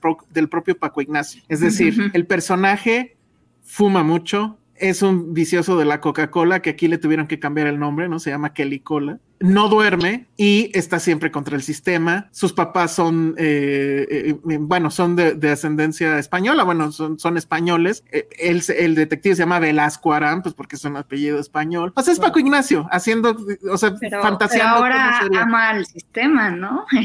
pues ahora ama al sistema, efectivamente. sí, eso, eso hizo que todo cambiara, ¿no? y bueno, y más porque él lo ha dicho y no, no lo oculta, que él ha vivido bien gracias a estos, este, eh, estas, estas novelas y que pues básicamente de eso vive. Digo, ahorita ya es funcionario público y demás, pero que de eso ha vivido. Entonces, a mí se me hace loquísimo para que chequen más o menos el grado de popularidad que tiene esto. Esos libros los leyeron, por lo menos la primera novela, tanto Fidel Castro como Bill Clinton.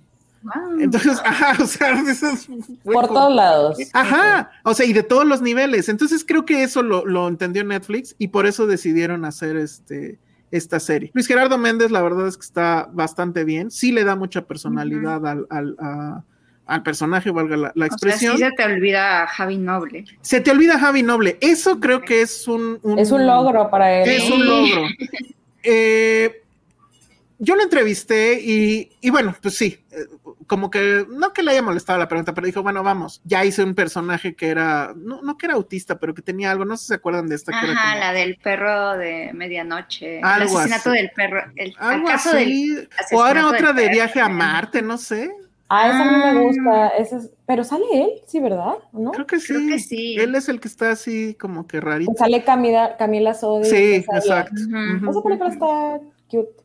Bueno, él, me dice, pues hice este personaje que no tiene nada que ver con Javi Noble, este, pero siento que siempre, ¿no? o sea, ándale, Camino a Marte. Y este, siento que, que, que era complicado quitárselo, a pesar de que hiciera esas cosas. Aquí la verdad yo sí veo que ya lo logró. Eh, perdón que te interrumpa, en tiempo compartido también se despega, se despega. Ah, sí, esa sería la segunda, sí. Sí, o bueno, la primera, eh, eh, sí. Sí, totalmente, totalmente. Tiempo compartido es una gran película, por cierto. Véanla. Si les gustó White Lotus, es muy White Lotus, pero esta fue como tres años antes. Y ahí, este, Luis Gerardo está, está muy bien. Entonces, este, pero lo que me gustó mucho es el diseño de producción.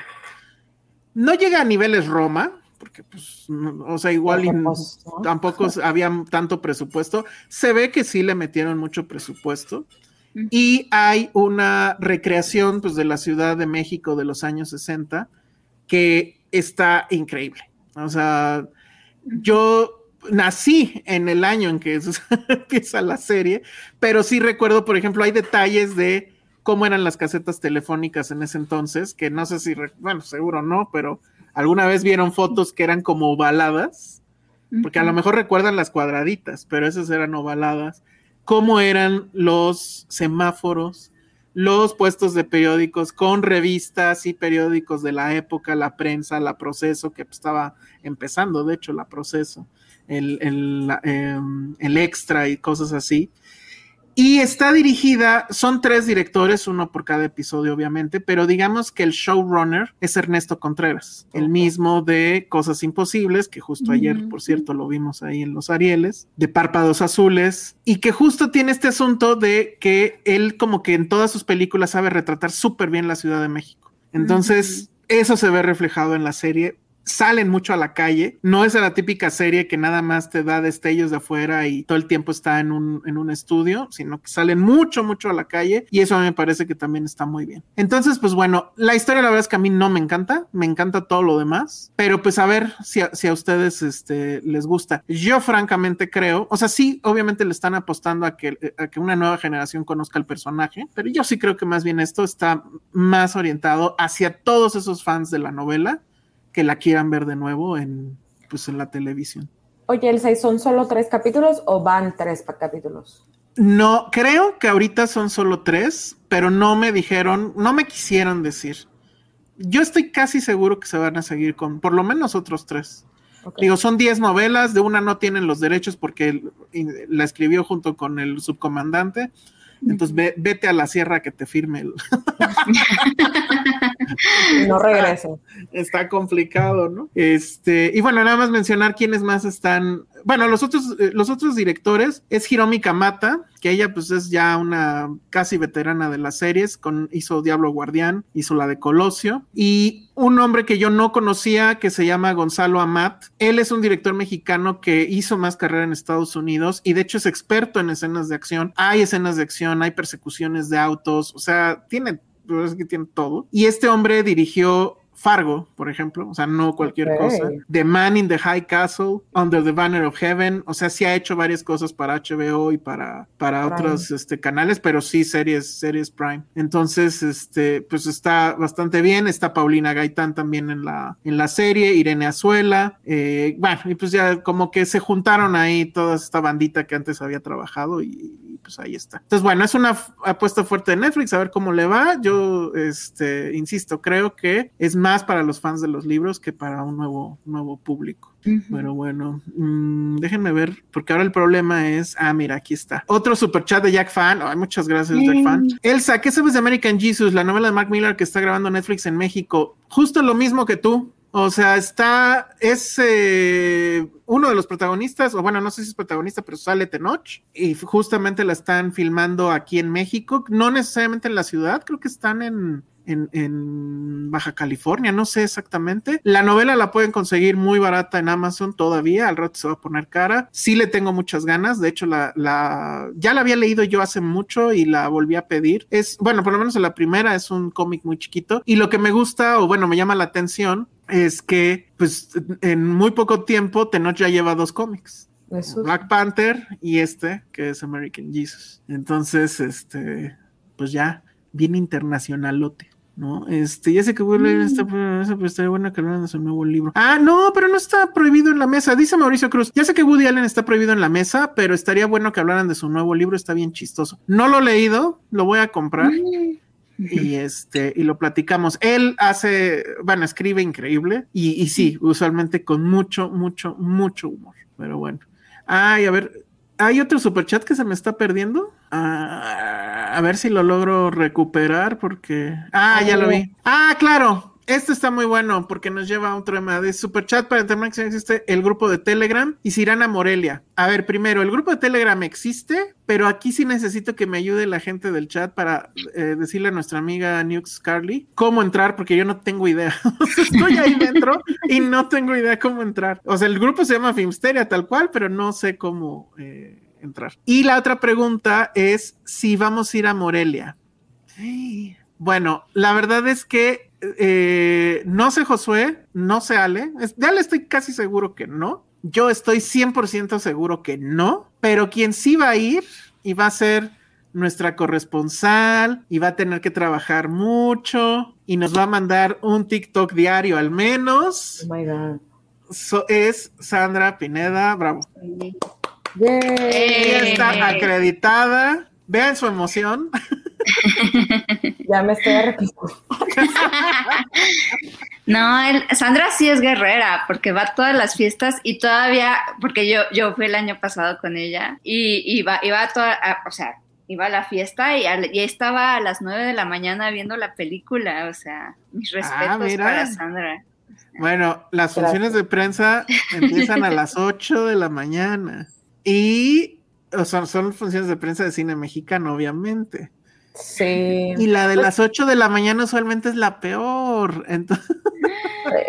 Chale. No siempre, pero usualmente si dices, chale, para esto me levanté temprano, ¿Para qué? ¿para qué? Así es. Ay, pero, Entonces, pero abrazas a Claire Dennis si la ves. Sí, Uf, sí van a sí. traer buen, buen, buena gente, creo este año va a estar interesante. Hay un poco de todo, creo yo también, entonces va a estar, va a estar Ujú. bueno. No, está bueno el line-up. eh, bueno, supongo que vas a ver Bardo allá. Sí. Yo quiero ya saber tu opinión, porque además Ay, es que a mí sí se me antoja muchísimo. O sea, siento, ajá. Iñárritu a mí sí me gusta mucho. Ay, a ver, O sea, o sea, a ver, a ver, a mí ver, a también ver. me gusta. No, no, no, no, no, espérense, espérense. A ver, a ver, a ver, a ver, a ver. es que a gente que no Beautiful. le gusta, ¿eh? Beautiful. Esa es la peor. Esa es la Es la peor. peor. A mí sí me gusta. pues. Beautiful, no, ¿te gusta? No. No puedo creerlo.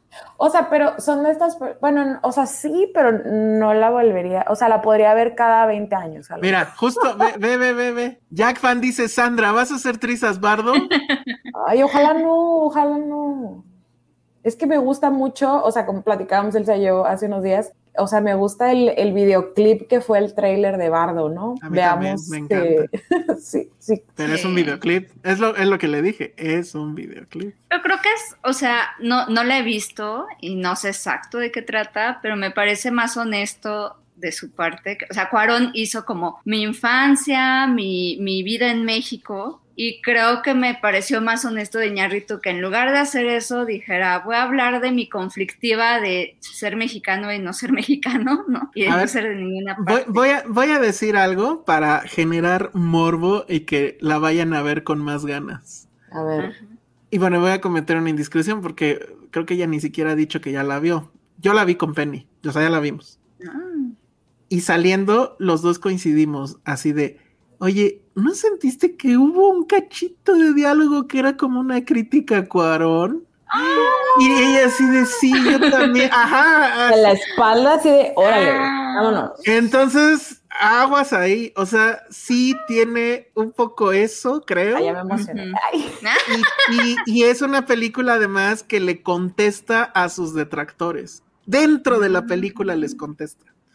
Pero O sea- no como esta escena de, de Birdman, donde, pero los críticos, Los de- críticos. no sé, No, bueno, un poquito. Hubo un momento que pensé que lo iba a volver a hacer y pudo haberlo hecho. Pero a mí me Pero gusta no. esa escena de Birdman. O sea, me A mí parece muy también, honesta. a mí Birdman es, digo, me parece que es su mejor fue película ¿eh? criticada, ¿no? O sea, sí, sí, Eh. Birdman- por los voy, a, críticos. voy a llevarme mi DVD como quiera, a ver si me enojo. Pero ¿de cuál? De Beautiful. No, hombre. No, este, ¿qué será? Pues de amores perros. Amores perros. Los perros, pues no, pues de Birdman. Oye, sí es cierto, sí te- no, pero no te va a firmar ni madres, es, este Iñárritu. Es un artista. Que le escupa a la película si. No. Escúpale aquí, por favor. Aviéntaselo como Doctor Simi. Ajá. Así. Le pegas Lo en va la así cabeza. romper como los de Café Tacuba. Ándale. Dice Anix Carly, Sandra, espero conocerte y sí, rolen instrucciones para el Telegram porque lo busqué y no lo encontré. La gente del chat, porfa, ayúdeme. Yo no tengo idea, ni siquiera, no sé cómo entré, no, no, no, no sé nada de eso. Y la verdad es que ya, creo que ya se rebasaron los 200 suscriptores Pregúntale a Alan. Alan y todo el tiempo están hablando efectivamente de cine, de todo hablan, pero eh, hablan más de cine allá que acá. en que hablamos mucho de comida y así, entonces, en fin. Este, ya están aquí Team Cuarón, Team del Toro. No, pues es que, eh, bueno, no sé, pero a ver, 21 gramos. Ajá. Cama. No, No, fíjate sí, que a mí también es 21 gramos se me hace la más floja. pues no, ah, Sí, que a ti sí te gustó Beauty. A ver, top 10 de, o cómo sería el top de, yo creo de que Iñárritu, en primer lugar, a mí me fascina Amores Perros. Es una película que yo creo que es de mi top 5 de la vida. Eh, yo creo que pondría esa en primer lugar. Muy pegadita Birdman, que se me hace un estudio increíble del ego y de la cabeza de la Yo gente. tengo ganas de verla desde hace rato, o sea, de volverla a ver, porque además creo que sí la tengo en 4K. Sí, y- no, sí vale y mucho la no pena tengo, no he tenido tiempo. ¿Y sí. qué otra tiene? Ay, de que ya, ya The no. Revenant. The Revenant. ajá. Ay, The Revenant también me gusta mucho, ¿eh? Yo creo que sería la tercera. A mí se me hizo buena, pero sí cuando ganó el. Oscar, Babel también es padre. De Revenant es un imposible, creo yo. 21 gramos. Lo pudo lograr, entonces está, está interesante. Le dio el Oscar a DiCaprio. Detrás del dinero. Beautiful fue su primera sin Arriaga, ¿no? O sea, creo que Beautiful fue su primera sin Arriaga y, se notó. Sí, se notó cañón. O sea, sí dije, no, pobrecito. Y luego ya se como que encaminó un No, poco Beautiful más. es horrible, horrible. Sí. Y, y bueno, pues ya se los dije la vez pasada. La Pero ventaja sí es es que no es muy- Beautiful. Yo recuerdo que vi en algún documental o no sé, que, o sea, justo Cuarón era muy amigo de, del toro, ¿no? Ellos sí se, ya habían trabajado juntos, etcétera, ¿no? Y que cuando conocieron a Iñárritu dijeron, este niño fresa, este, ay, nos cae súper gordo, y se- que se burlaban de él, que les caía súper mal. Y que un día les dice, oigan, tengo algo que se llama Amores Perros, quiero que vean pues, un, un foto Claro. bueno, el montaje que tengo, ¿no? Y que lo había visto, este, no me acuerdo si fue del Toro, ah, no, Cuarón, y le dijo, este, a del Toro, oye, pues lo vi, la verdad, tiene talento, o sea, ya ves que nos burlamos de él, pues la verdad sí tiene, Pero eso cuándo se dijo? ¿O dónde lo dijeron? no me acuerdo, pues sé que lo, sé que lo vi, sé que, o sea, no me contaron, Bueno, sino que lo vi. si son vi. fans, muy fans de, de Iñárritu, les recomiendo muchísimo, El pero yo creo que ahorita ya no está, ajá, el comentario de audio del DVD, Cómprense el DVD en Mix Up y lo va a traer. si es que está. Ok. porque hay, porque de hecho yo justo para no sé qué cosa, lo andaba yo buscando porque quería volverlo a escuchar, y, y clásico, que abres el DVD y no está el disco. Ay, Entonces no. lo tuve que volver a comprar, pero no lo encontré, o sea... Hay otra edición de Amores Perros que no trae nada de extras. Amores Perros Criterion. Exactamente. Y la edición Criterion de, Ah, de Amores Perros trae el audio comentario de, del director, que es el mejor, está padrísimo. Y ahí cuenta Con esta anécdota que a mí me parece que es grandiosa, que por eso te digo, no sé en qué momento sucedió esa, esa conversación, porque lo que dice Iñárritu La de es, Del Toro. exacto, que en algún Ajá. momento él tenía la película ya y que duraba igual tres horas, eh, guiño, guiño, y que un día llega, pero ahí como que da a entender que es ahí donde lo conoce, que, que creo que Cuarón es el que le dice, te voy a mandar a este güey que se llama Guillermo del Toro y ese güey está bien cabrón para que te ayude. Ok, y entonces llega Guillermo del Toro, toca la puerta y pues dice eh, Iñárritu, pues abre y está este gordito, ¿no? Digo, pues este güey qué, y ya, pues entonces dice, ve, creo que ven la película y le dice, no, pues sí está chida, pero sí tenemos que, que cortarle. ¿no? Entonces que el güey se puso a editar, él es el que le edita y, Sí. di- y cuenta que no sin antes vaciarle el Sí, refrigerador. refrigerador.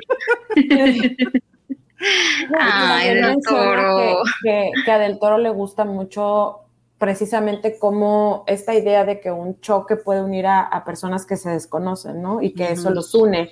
Y como el choque lo vemos como de miles de ángulos, porque así es como uno recuerda tener ese tipo de accidentes, ¿no? O sea, que, por todos lados está, ¿no? La edición para esa escena en específico es brutal. Eh, y, y pues para hacer de su, fue su primera, ¿no? Su primera película, o sea. Tuvo antes una como mediometraje, algo así, que se llamaba justamente El color del dinero. Creo que duraba igual una hora.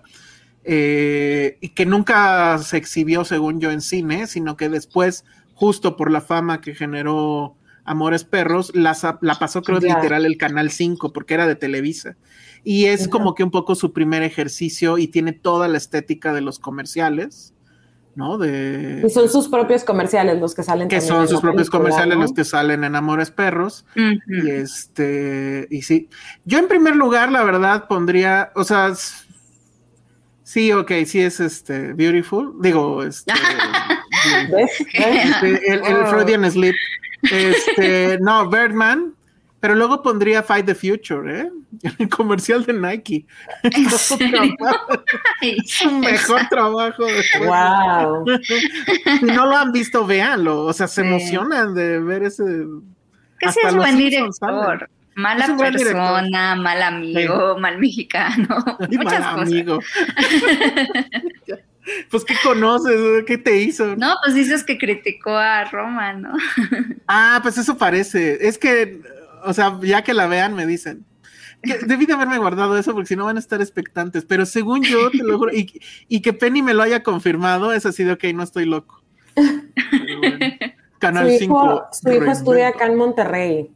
¿A poco? Este, y mi, mi, hermana lo conoce. Oye, por cierto, ayer probé los tacos estos famosos que son de allá y que ya están acá. Ajá. No entendí el hype, ¿eh? Ay, no, pero muy mal. Para nada, para nada. Está bien rico. ¿Le pusiste la salsita esta blanca? Mira, ahí te va. Ahorita voy a pedir. Problema. primer, primer problema. Llego y me salen con que ya no hay tortilla de maíz. Pues es que para qué vas a ese, o sea, vente acá a Monterrey a comértelos. Pues Ahora, es taco fresa, lo vamos a aceptar. O sea, sí, yo no tengo problema con eso. Es taco fresa, pero es un taco rico, no es un taco inventado ahí de que con tres carnes, ¿sabes? Pero no me pareció, y de hecho me hizo daño, además. ¿Qué? Te lo juro. Pero bueno, ese fue un ligero paréntesis de comida. Tal vez fue un mal día del restaurante. Sí, tal vez, pues, pues era noche, pues fue justo ayer después de, los Arieles. Ajá, no, mal. No, ¿eh? y hacen unas papas súper buenas. Bueno, a mí sí me gusta. y, lo tengo aquí a 10 minutos caminando. Ah, y entonces ya, ah, bueno, ya sabemos dónde vives entonces. Muy bien. Bueno, pues ya por último, que creo que estará, bueno, pues sí, creo que es el estreno de la semana. Bueno, también va a estrenar eh, Argentina 1985 se llama, la nueva de Darín. Va a estrenar en bien poquitos mm. cines, todos ellos bien caros de Cinemex, ¿no? Este, Narts y esas cosas. Va a llegar después a Amazon, pero obviamente, pues, eh, yo les diría que la vieran en cine. Yo desgraciadamente no la pude ir a ver. Hoy, ayer justo en los mm. Arieles, la gente de Tulip me, me, invitó y pues la verdad es que no, no llegué. Pero eso, chequenlo y que pues sí, creo que probablemente ese sí es el estreno de la, fin de semana. Pero la película de la que quiero hablar me parece parece que sí es algo que se tiene que ver, pero que sobre todo me encantaría discutirlo con ustedes, ya que la vean, y eso a ver si lo podemos armar, porque es obviamente una película que tiene todo este, ¿cómo decirlo? Como esta aura feminista y, y histórica y demás pero creo que ah. sale completamente avante. Se llama The Woman King, si mal no recuerdo, The King Woman. No, The Woman King. Sí, sí, en la publicidad pensé que era Black Panther. Justo. Sales con la idea. Un poco racista.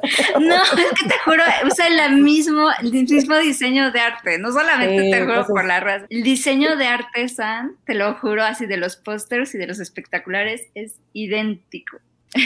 Sí, y bueno, y pues, pues, vean, vean, sí, vean este aquí en la, en, en la pantalla la, imagen de estas guerreras. Es una película, digamos, histórica, muy entre comillas. Ah, bueno, porque lo que dice Alan Cruz, y justo está, eh, eh, eh, la vimos, la vimos en la misma función.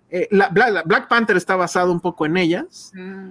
Ellas son una tribu de obviamente de África, no me acuerdo el nombre, perdónenme, pero que, eh, bueno, está enfrentada con otra tribu clásico, ¿no? Ellos son los pequeños y los otros son los más este, grandes. Pero lo que tiene es que obviamente hay un rey, hombre, y la cosa así súper loca para la época, incluso creo yo para esta época, es que su ejército, y que es un ejército letal, es eh, compuesto por puras mujeres.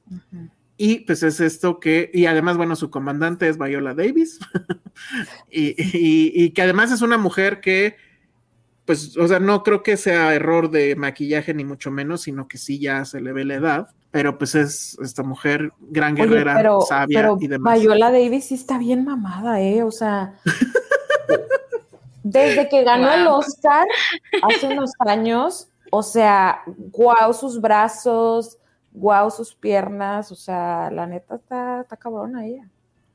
Ajá. Es, es el reino de los Dahomey, estoy leyendo aquí. Lo que es que esos nombres para acordarme, pues está cañón. Y ella se llama Naniska en la, en la película. No sé si pueden reconocer ahí también a la 007, la Shanna Lynch. ¿No? Y bueno, el rey, que eso es muy cagado porque yo decía, ¿quién es este güey? Que además, pues sí es el rey, pero no, como que no lo pelas mucho, o sea, no te, no te impone, y pues sí es que es John Boyega, ¿no? Ese güey qué, pero entonces, ¿de qué va? Bueno, es básicamente la radiografía de cómo funciona cómo funciona esta estructura militar, que es en realidad una estructura de sororidad muy cabrona, porque lo que te muestra es que finalmente, pues tribu de 1800 y algo, lo que sea, es que, pues obviamente el heteropatriarcado, pues está todo, obviamente hay un rey, el rey tiene además a sus esposas y tiene a este grupo de élite que también, o sea, el nombre no me acuerdo ahorita, pero significa de hecho también las esposas del rey. Eh, Viola Davis tiene toda una, o sea, es completamente fiel al rey. Él, en algún momento de la trama te dicen que ella lo salvó de un golpe de estado y por eso el rey la, toma muy en serio. Y esa justo es, esa relación que tiene es la que ha hecho que haya ganado muchas cosas. Entonces, lo que sucede con este grupo es que se vuelve un oasis dentro del machismo que, impera afuera. Cualquier mujer que no quiera dedicarse a pues tener hijos, ser la esposa abnegada, casi esclavizada, golpeada por el marido, vendida por el marido cuando ya te cae mal, porque todo eso era permitido, podía entrar a este lugar donde obviamente la disciplina es férrea, donde obviamente este, el ejercicio y todo eso pues, es brutal, pero en este lugar ellas tienen mando, tienen voz, tienen voto y obviamente casa y sustento. Entonces, tiene muchas subtramas, pero digamos que una principal es cuando llegan a dejar a la puerta del, de, de, donde viven estas mujeres a una jovencita que justo le habían, eh,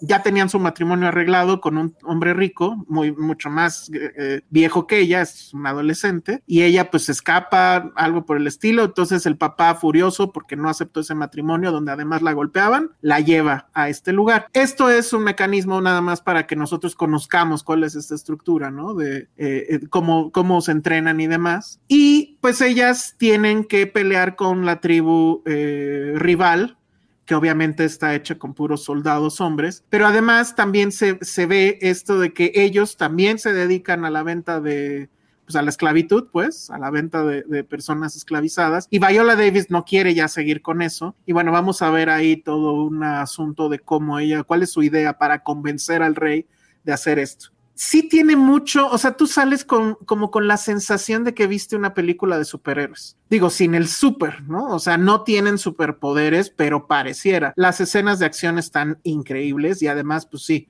ver mujeres madrearse a hombres, pero de una manera espectacular, donde hasta las uñas son armas letales porque se las liman así, de que las dejan en puntita, ¿no? Para que se vuelvan pues cinco puñales que tienes en la mano siempre. Es espectacular. Cuando ellas regresan de la batalla, el pueblo las recibe, pero no las puede ver a los ojos. Tienen que agachar la cabeza. O sea, en un mundo donde el heteropatriarcado es lo que rifa, estas mujeres no las puedes ver a la cara. Tienes que voltear hacia abajo. O sea, eso me parece que es extraordinario y esa es la parte que a mí me parece más interesante. Hay otras subtramas que tienen que ver con esta niña y, cómo va a manejar. Por ejemplo, ellas obviamente tienen prohibido enamorarse, tienen prohibido tener relaciones con otros hombres. No se habla nada de tener relaciones con otras mujeres, que probablemente eso hubiera sido interesante. Pero es este asunto de esta negociación donde la libertad pues no está dada, pero ellas aprenden a luchar por ello y es muy político, ¿no? O sea, yo te salvé de un golpe de Estado, entonces tú dame esto y tiene la contradicción desde el título, ¿no? La, la The Woman King, o sea, pues sería la, reina, ¿no? Pero no, o sea, le dan, el, le dan el puesto, digamos, le dan el poder que está, se supone, al lado del rey, pero recalcando que es una mujer y como si fuera una anomalía, ¿no?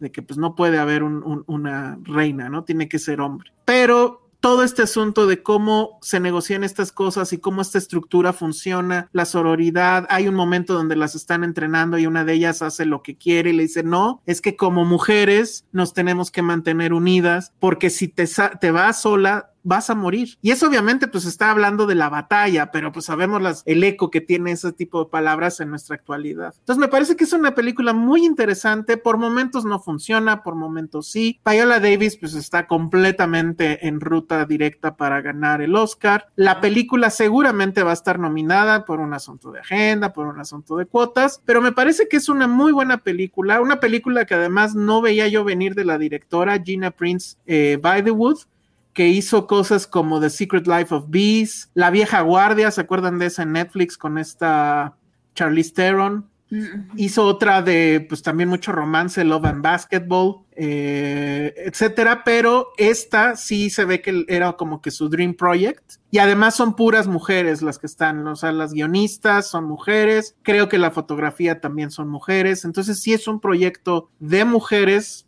pues sí me atrevo a decir, para mujeres, pero que definitivamente los hombres también tenemos agencia en ello. Eh, problema, creo que sí dura demasiado. No me aburrí ni sentí que llevara, bueno, no tanto, dos horas y cuarto. Digo, no está tan mal, pero definitivamente creo que es algo que se tiene que ver.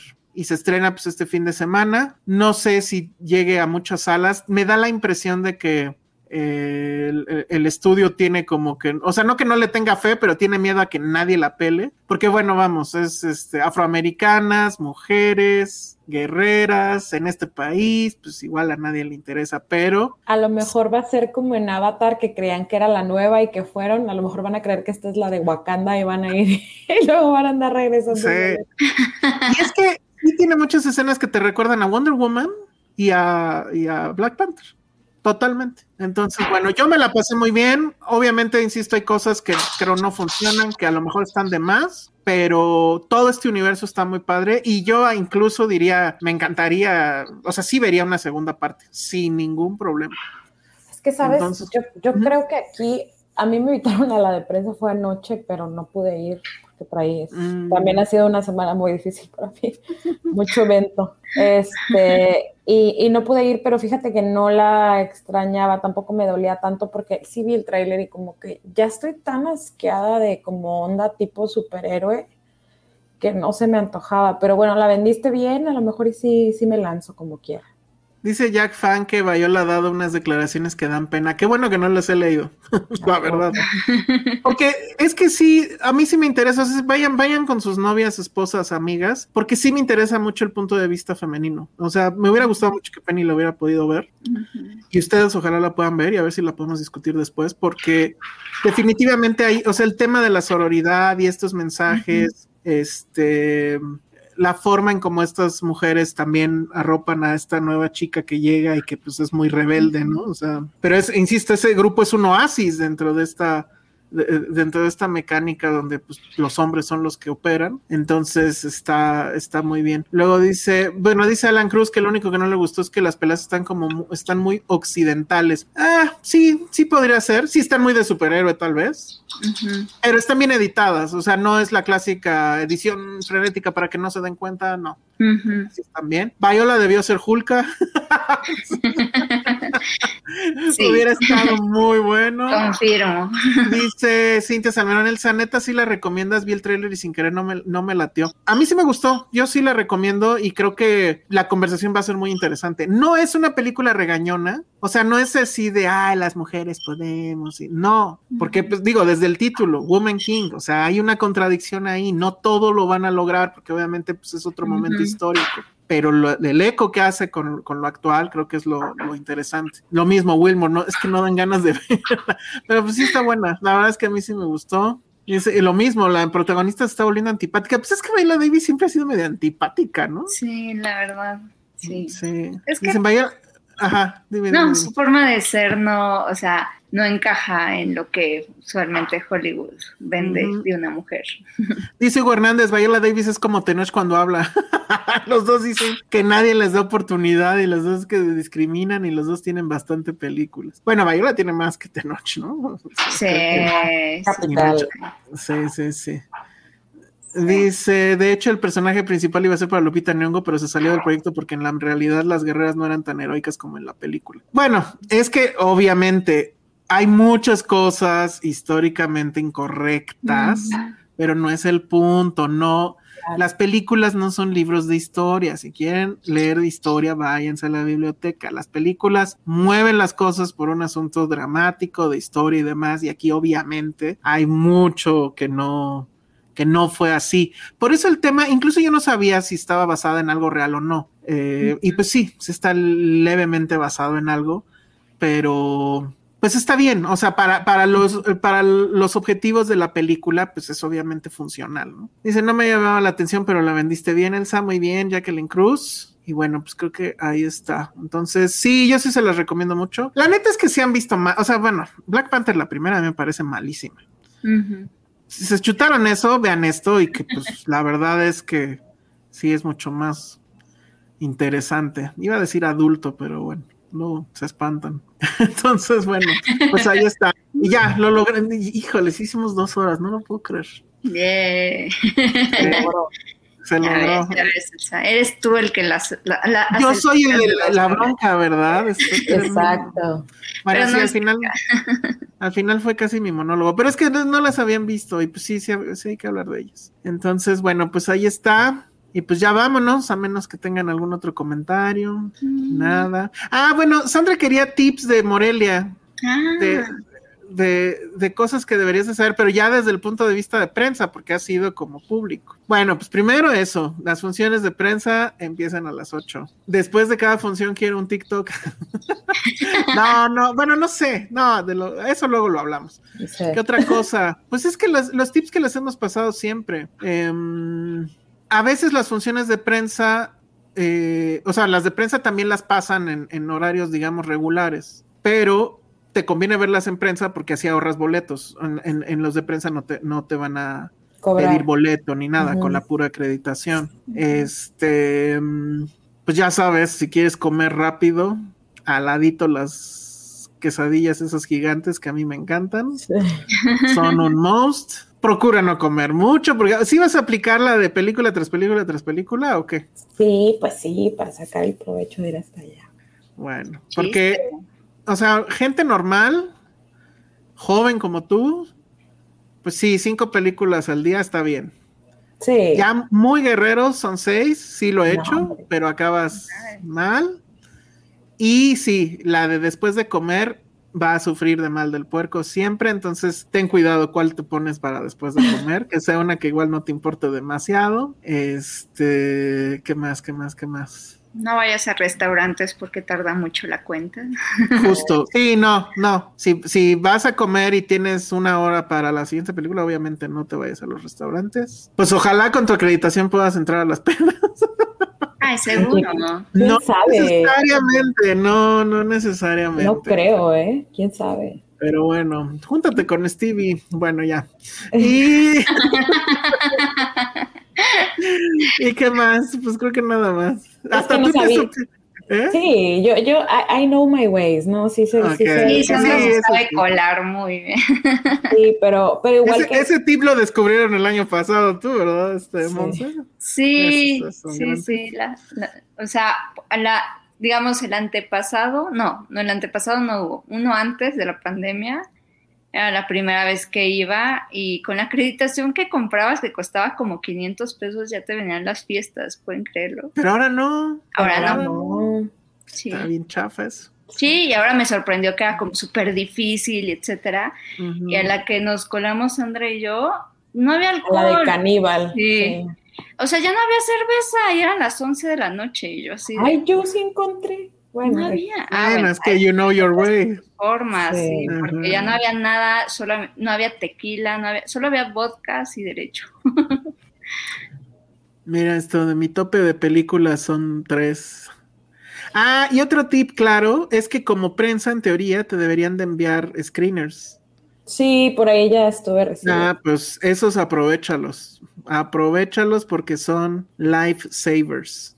sí. Sí, totalmente.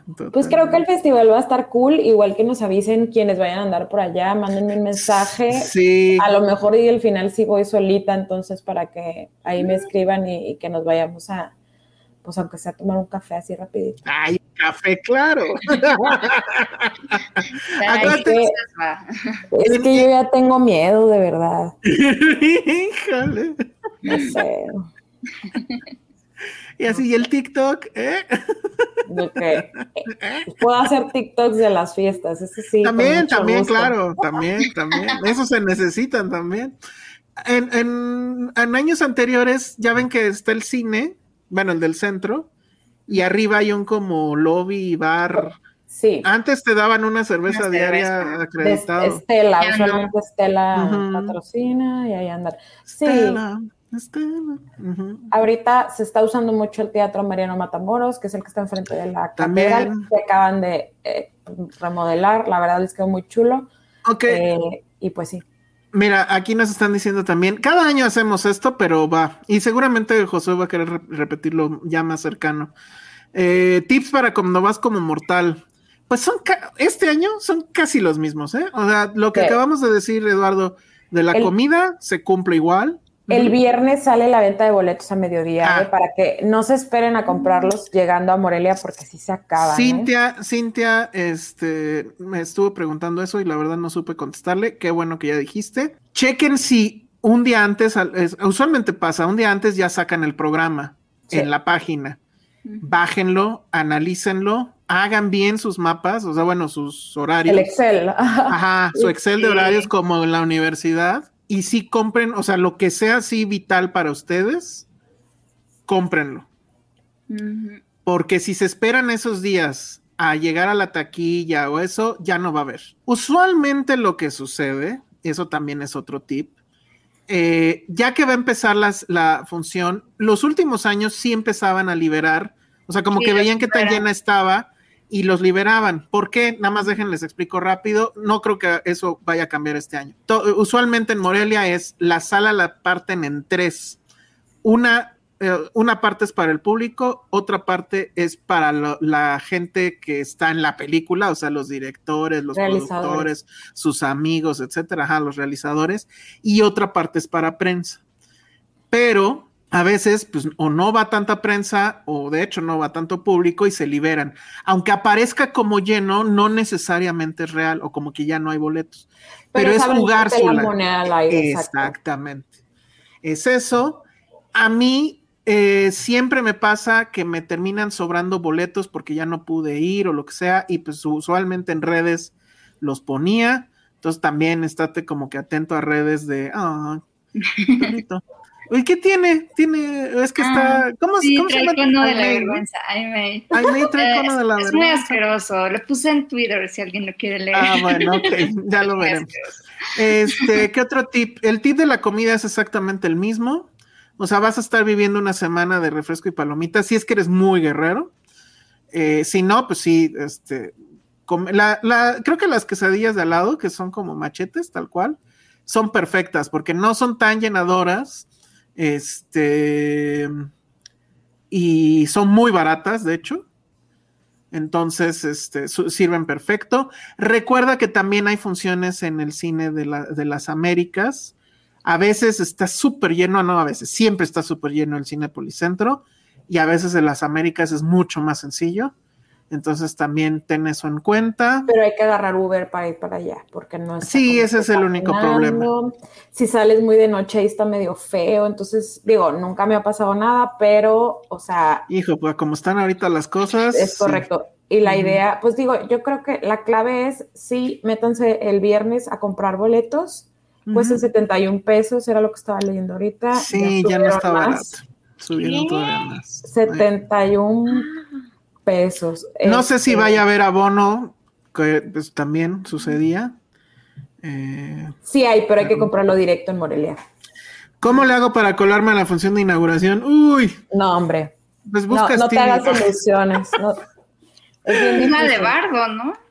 Es la de Bardo. No, pues ese sí está complicado. Yo nunca lo he logrado, ¿eh?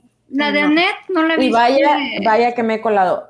No, Ah, la de la, inauguración, ¿no? No la vi en inauguración, la vi Ah, hicieron una repetición, ¿verdad? Sí, sí. Sí, si Pero lo que te interesa es ver la película, va a haber repeticiones. Correcto, correcto. Y, y ese sería el otro tip, mi tip, pero entiendo. O sea, a veces vas y quieres ver pues lo que, lo nuevo, ¿no? Lo que está por salir y que, eh, no sé, en dos semanas ya va a estar en cartelera. O sea, quieres verla antes que todos.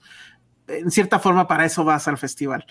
Sí. Y entiendo esa emoción porque es la emoción de las primeras veces, pero ya después, la verdad es que creo que le debes dar prioridad a las cosas que no es seguro que lleguen pronto. O sea, hay películas de Morelia que se tardan un año en, en llegar y no sé, o sea, el cine mexicano básicamente es todo eso. Y si no te gusta el cine mexicano, lo mismo pasa con todo lo que viene de Cannes, por ejemplo, que tarda mucho en llegar. Yo le daría más prioridad a esas cosas. O incluso cuando hay funciones de películas clásicas, incluso mexicanas, pues, eh, que bueno, verlas en pantalla grande, pues sí es una oportunidad este, que no siempre sucede, ¿no? o a los invitados, eso es ¿no? En también- este caso, Claire Denise, que va a venir. Ándale. Mm. Este, este chavo también, ¿cómo se llama el director? Que, No sé. que luego cuál. le piratearon la película y se tomó una foto con el DVD pirata. Ah, sí, este Barry Jenkins. Barry Jenkins Ah, va a andar por acá. Ah, del Toro va a traer Pinocho. ¿Quién sabe si venga del toro? Porque no sé si vieron sus Sí. tweets de que andaba con una Bueno. bronca ahí familiar. En teoría, según lo que. Pero sí, sí es un hecho que- sí. Estaba, estaba, in- está invitado. Me- a mí no me queda claro si sí va a estar Iñárritu o no, de hecho. No creo. Yo creo que no, pero pues no sabemos. Luego no cabe. Exacto. Es muy pequeño el Yo- cine del centro. Quisiera recomendarles es Ajá, van a. Morelia, porque la única que me duele no ver es la nueva de Kelly Richard, que es una directora que, ay, no, hace películas muy independientes y que es muy difícil conseguirlas. La de First Cow, que tanto Penny como yo pusimos como número uno el año pasado, porque hasta ese momento las dos pudimos verla, que creo que era como de ese, uh, tardó muchísimo. Entonces aprovechen que ahí la van a poner, porque ahí sí esa no la encuentran ni pirata, o sea, son bien difíciles. También Powell Pawlikowski va a ser este, parte del jurado, ¿no? Entonces va a estar cool también verlo por ahí. Y estoy leyendo que sí, en teoría sí viene Iñárritu. Órale. Pues va a estar, no creo, bueno, no creo que dé muchas entrevistas. Quién sabe si, quién sabe cómo va a estar. Pero bueno, aquí está Sandra, que es fan. Ella puede entrevistarlo Ay, sin sí, ningún problema. Te tomas un mezcal con él. Le gustó Beautiful, entonces imagínense, imagínense. La que dices de Kelly Richards se llama Showing Up, ¿no? Sí, sí, son Mm. muy, son muy lentas sus películas. Ay, no, pero First Cow no es, o sea, es lenta, pero no es Eh, lenta. o sea, lentita. A, a- a mí no me es Pero no te aburre, pues. No, nada, nada. Y usualmente aborda temas de género en general, no solo de mujeres, sino género, ya sea masculino, Ujú. femenino. Y es muy interesante. A mí me encanta, es mi directora, yo creo que favorita. Perfecto. Bueno, pues ahí están, creo, los tips. Creo que esos son todos. No se me ocurren otros. Este. La burbuja. váyanse abrigados, la burbuja, tengan cuidado en la burbuja. Vayan al festival de cine porno en el cine porno. ¿Sigue el cine porno ahí? En- Ah, sí. hay porno ahí. Mi, A mi una Airbnb cuadra. literal era al lado. ¿Se Enfrente de la burbuja, ¿no? Casi. Enfrente Sí. de la burbuja. justo. Enfrente de la burbuja. Se come bien. Ah, no mames, lo que está diciendo Madame Tassut. Eh, ya, esa es tu misión, Sandra. Ándale. Que lleves el doctor Simi disfrazado de Birdman. Oye, no me vuelven a dar acreditación si yo hago eso. Oye, sí, no, además vas, vas con, la, con la, este, la camisa de Filmsteria, entonces no. Ponte la de, no sé. Este. Ponte la de otros y ya lo haces. Otros. Bueno, ya vámonos, ve, ya duró estos 2.20, ya, ya, ya. Vámonos, vámonos. Ok, vámonos ya. Redes sociales, Sandra. Arroba soy Sandra Pineda. Voy a estar obviamente escribiendo en todas partes acerca de lo que veamos por allá. También en Letterboxd. Muy seguramente voy a estar muy activa en ese, en ese rubro. Entonces, para que por ahí me, me manden Y- un mensaje. Y le vamos a hacer manita de puerco para que sí haga TikToks. Sí, sí lo voy a hacer. Y Igual, pero no se vayan a, a burlar de mí, ¿eh? Lo voy a intentar. Pero ¿por qué nos vamos a burlar de ti? No, tú tranquila. Está bien. Hombre. Bueno. Bueno, Monse. A mí me encuentran como arroba cine en el diván y tengo un podcast con Saraí Rosas que se llama Cine de 5 a 7. Si todos, oh, ya, ya estrenamos nueva temporada donde hablamos de Everything Everywhere All at, All at Once y no nos gustó a las dos. Entonces, Ah, sí, wow. sí, vayan a ver Tengo que ahí la polémica. Ahí, Está muy bueno. Aunque sea para echar hate, nos, escúchenos. Jimmy, Jimmy Lee Curtis, que por cierto, no hablamos de Halloween porque no la vimos, no la hemos Ajá. visto. Hoy era la función. Hoy justo era la función. a esta hora y pues no, no se podía. Pero digo, tampoco creo que pase nada más allá de lo que sabemos. Pero qué tipa, qué tipaza es Jimmy Lee Curtis y justo en la en, en- en la entrevista con sobre Halloween se la pasó hablando de Everything. Es buena, pero no me gustó. No, no, no, yo estoy completamente contigo. A mí me parece que sí. No voy a decir qué, porque es también muy mamador decir eso, pero sí, sí es. Sí, No, sí no, te entiendo. Se fueron muchos con la finta.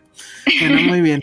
Y, ah, y háganle presión a Elsa para que haya una colaboración ahí de Halloween que estará. Sí, no, ya sí va a pasar. Ahorita, ahorita hablamos de eso. Bueno, muy bien. Yo soy el Salón Rojo. Vayan a ver este The Woman King.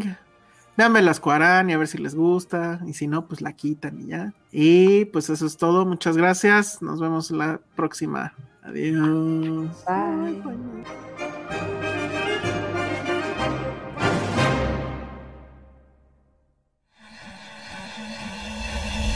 Exile Audio.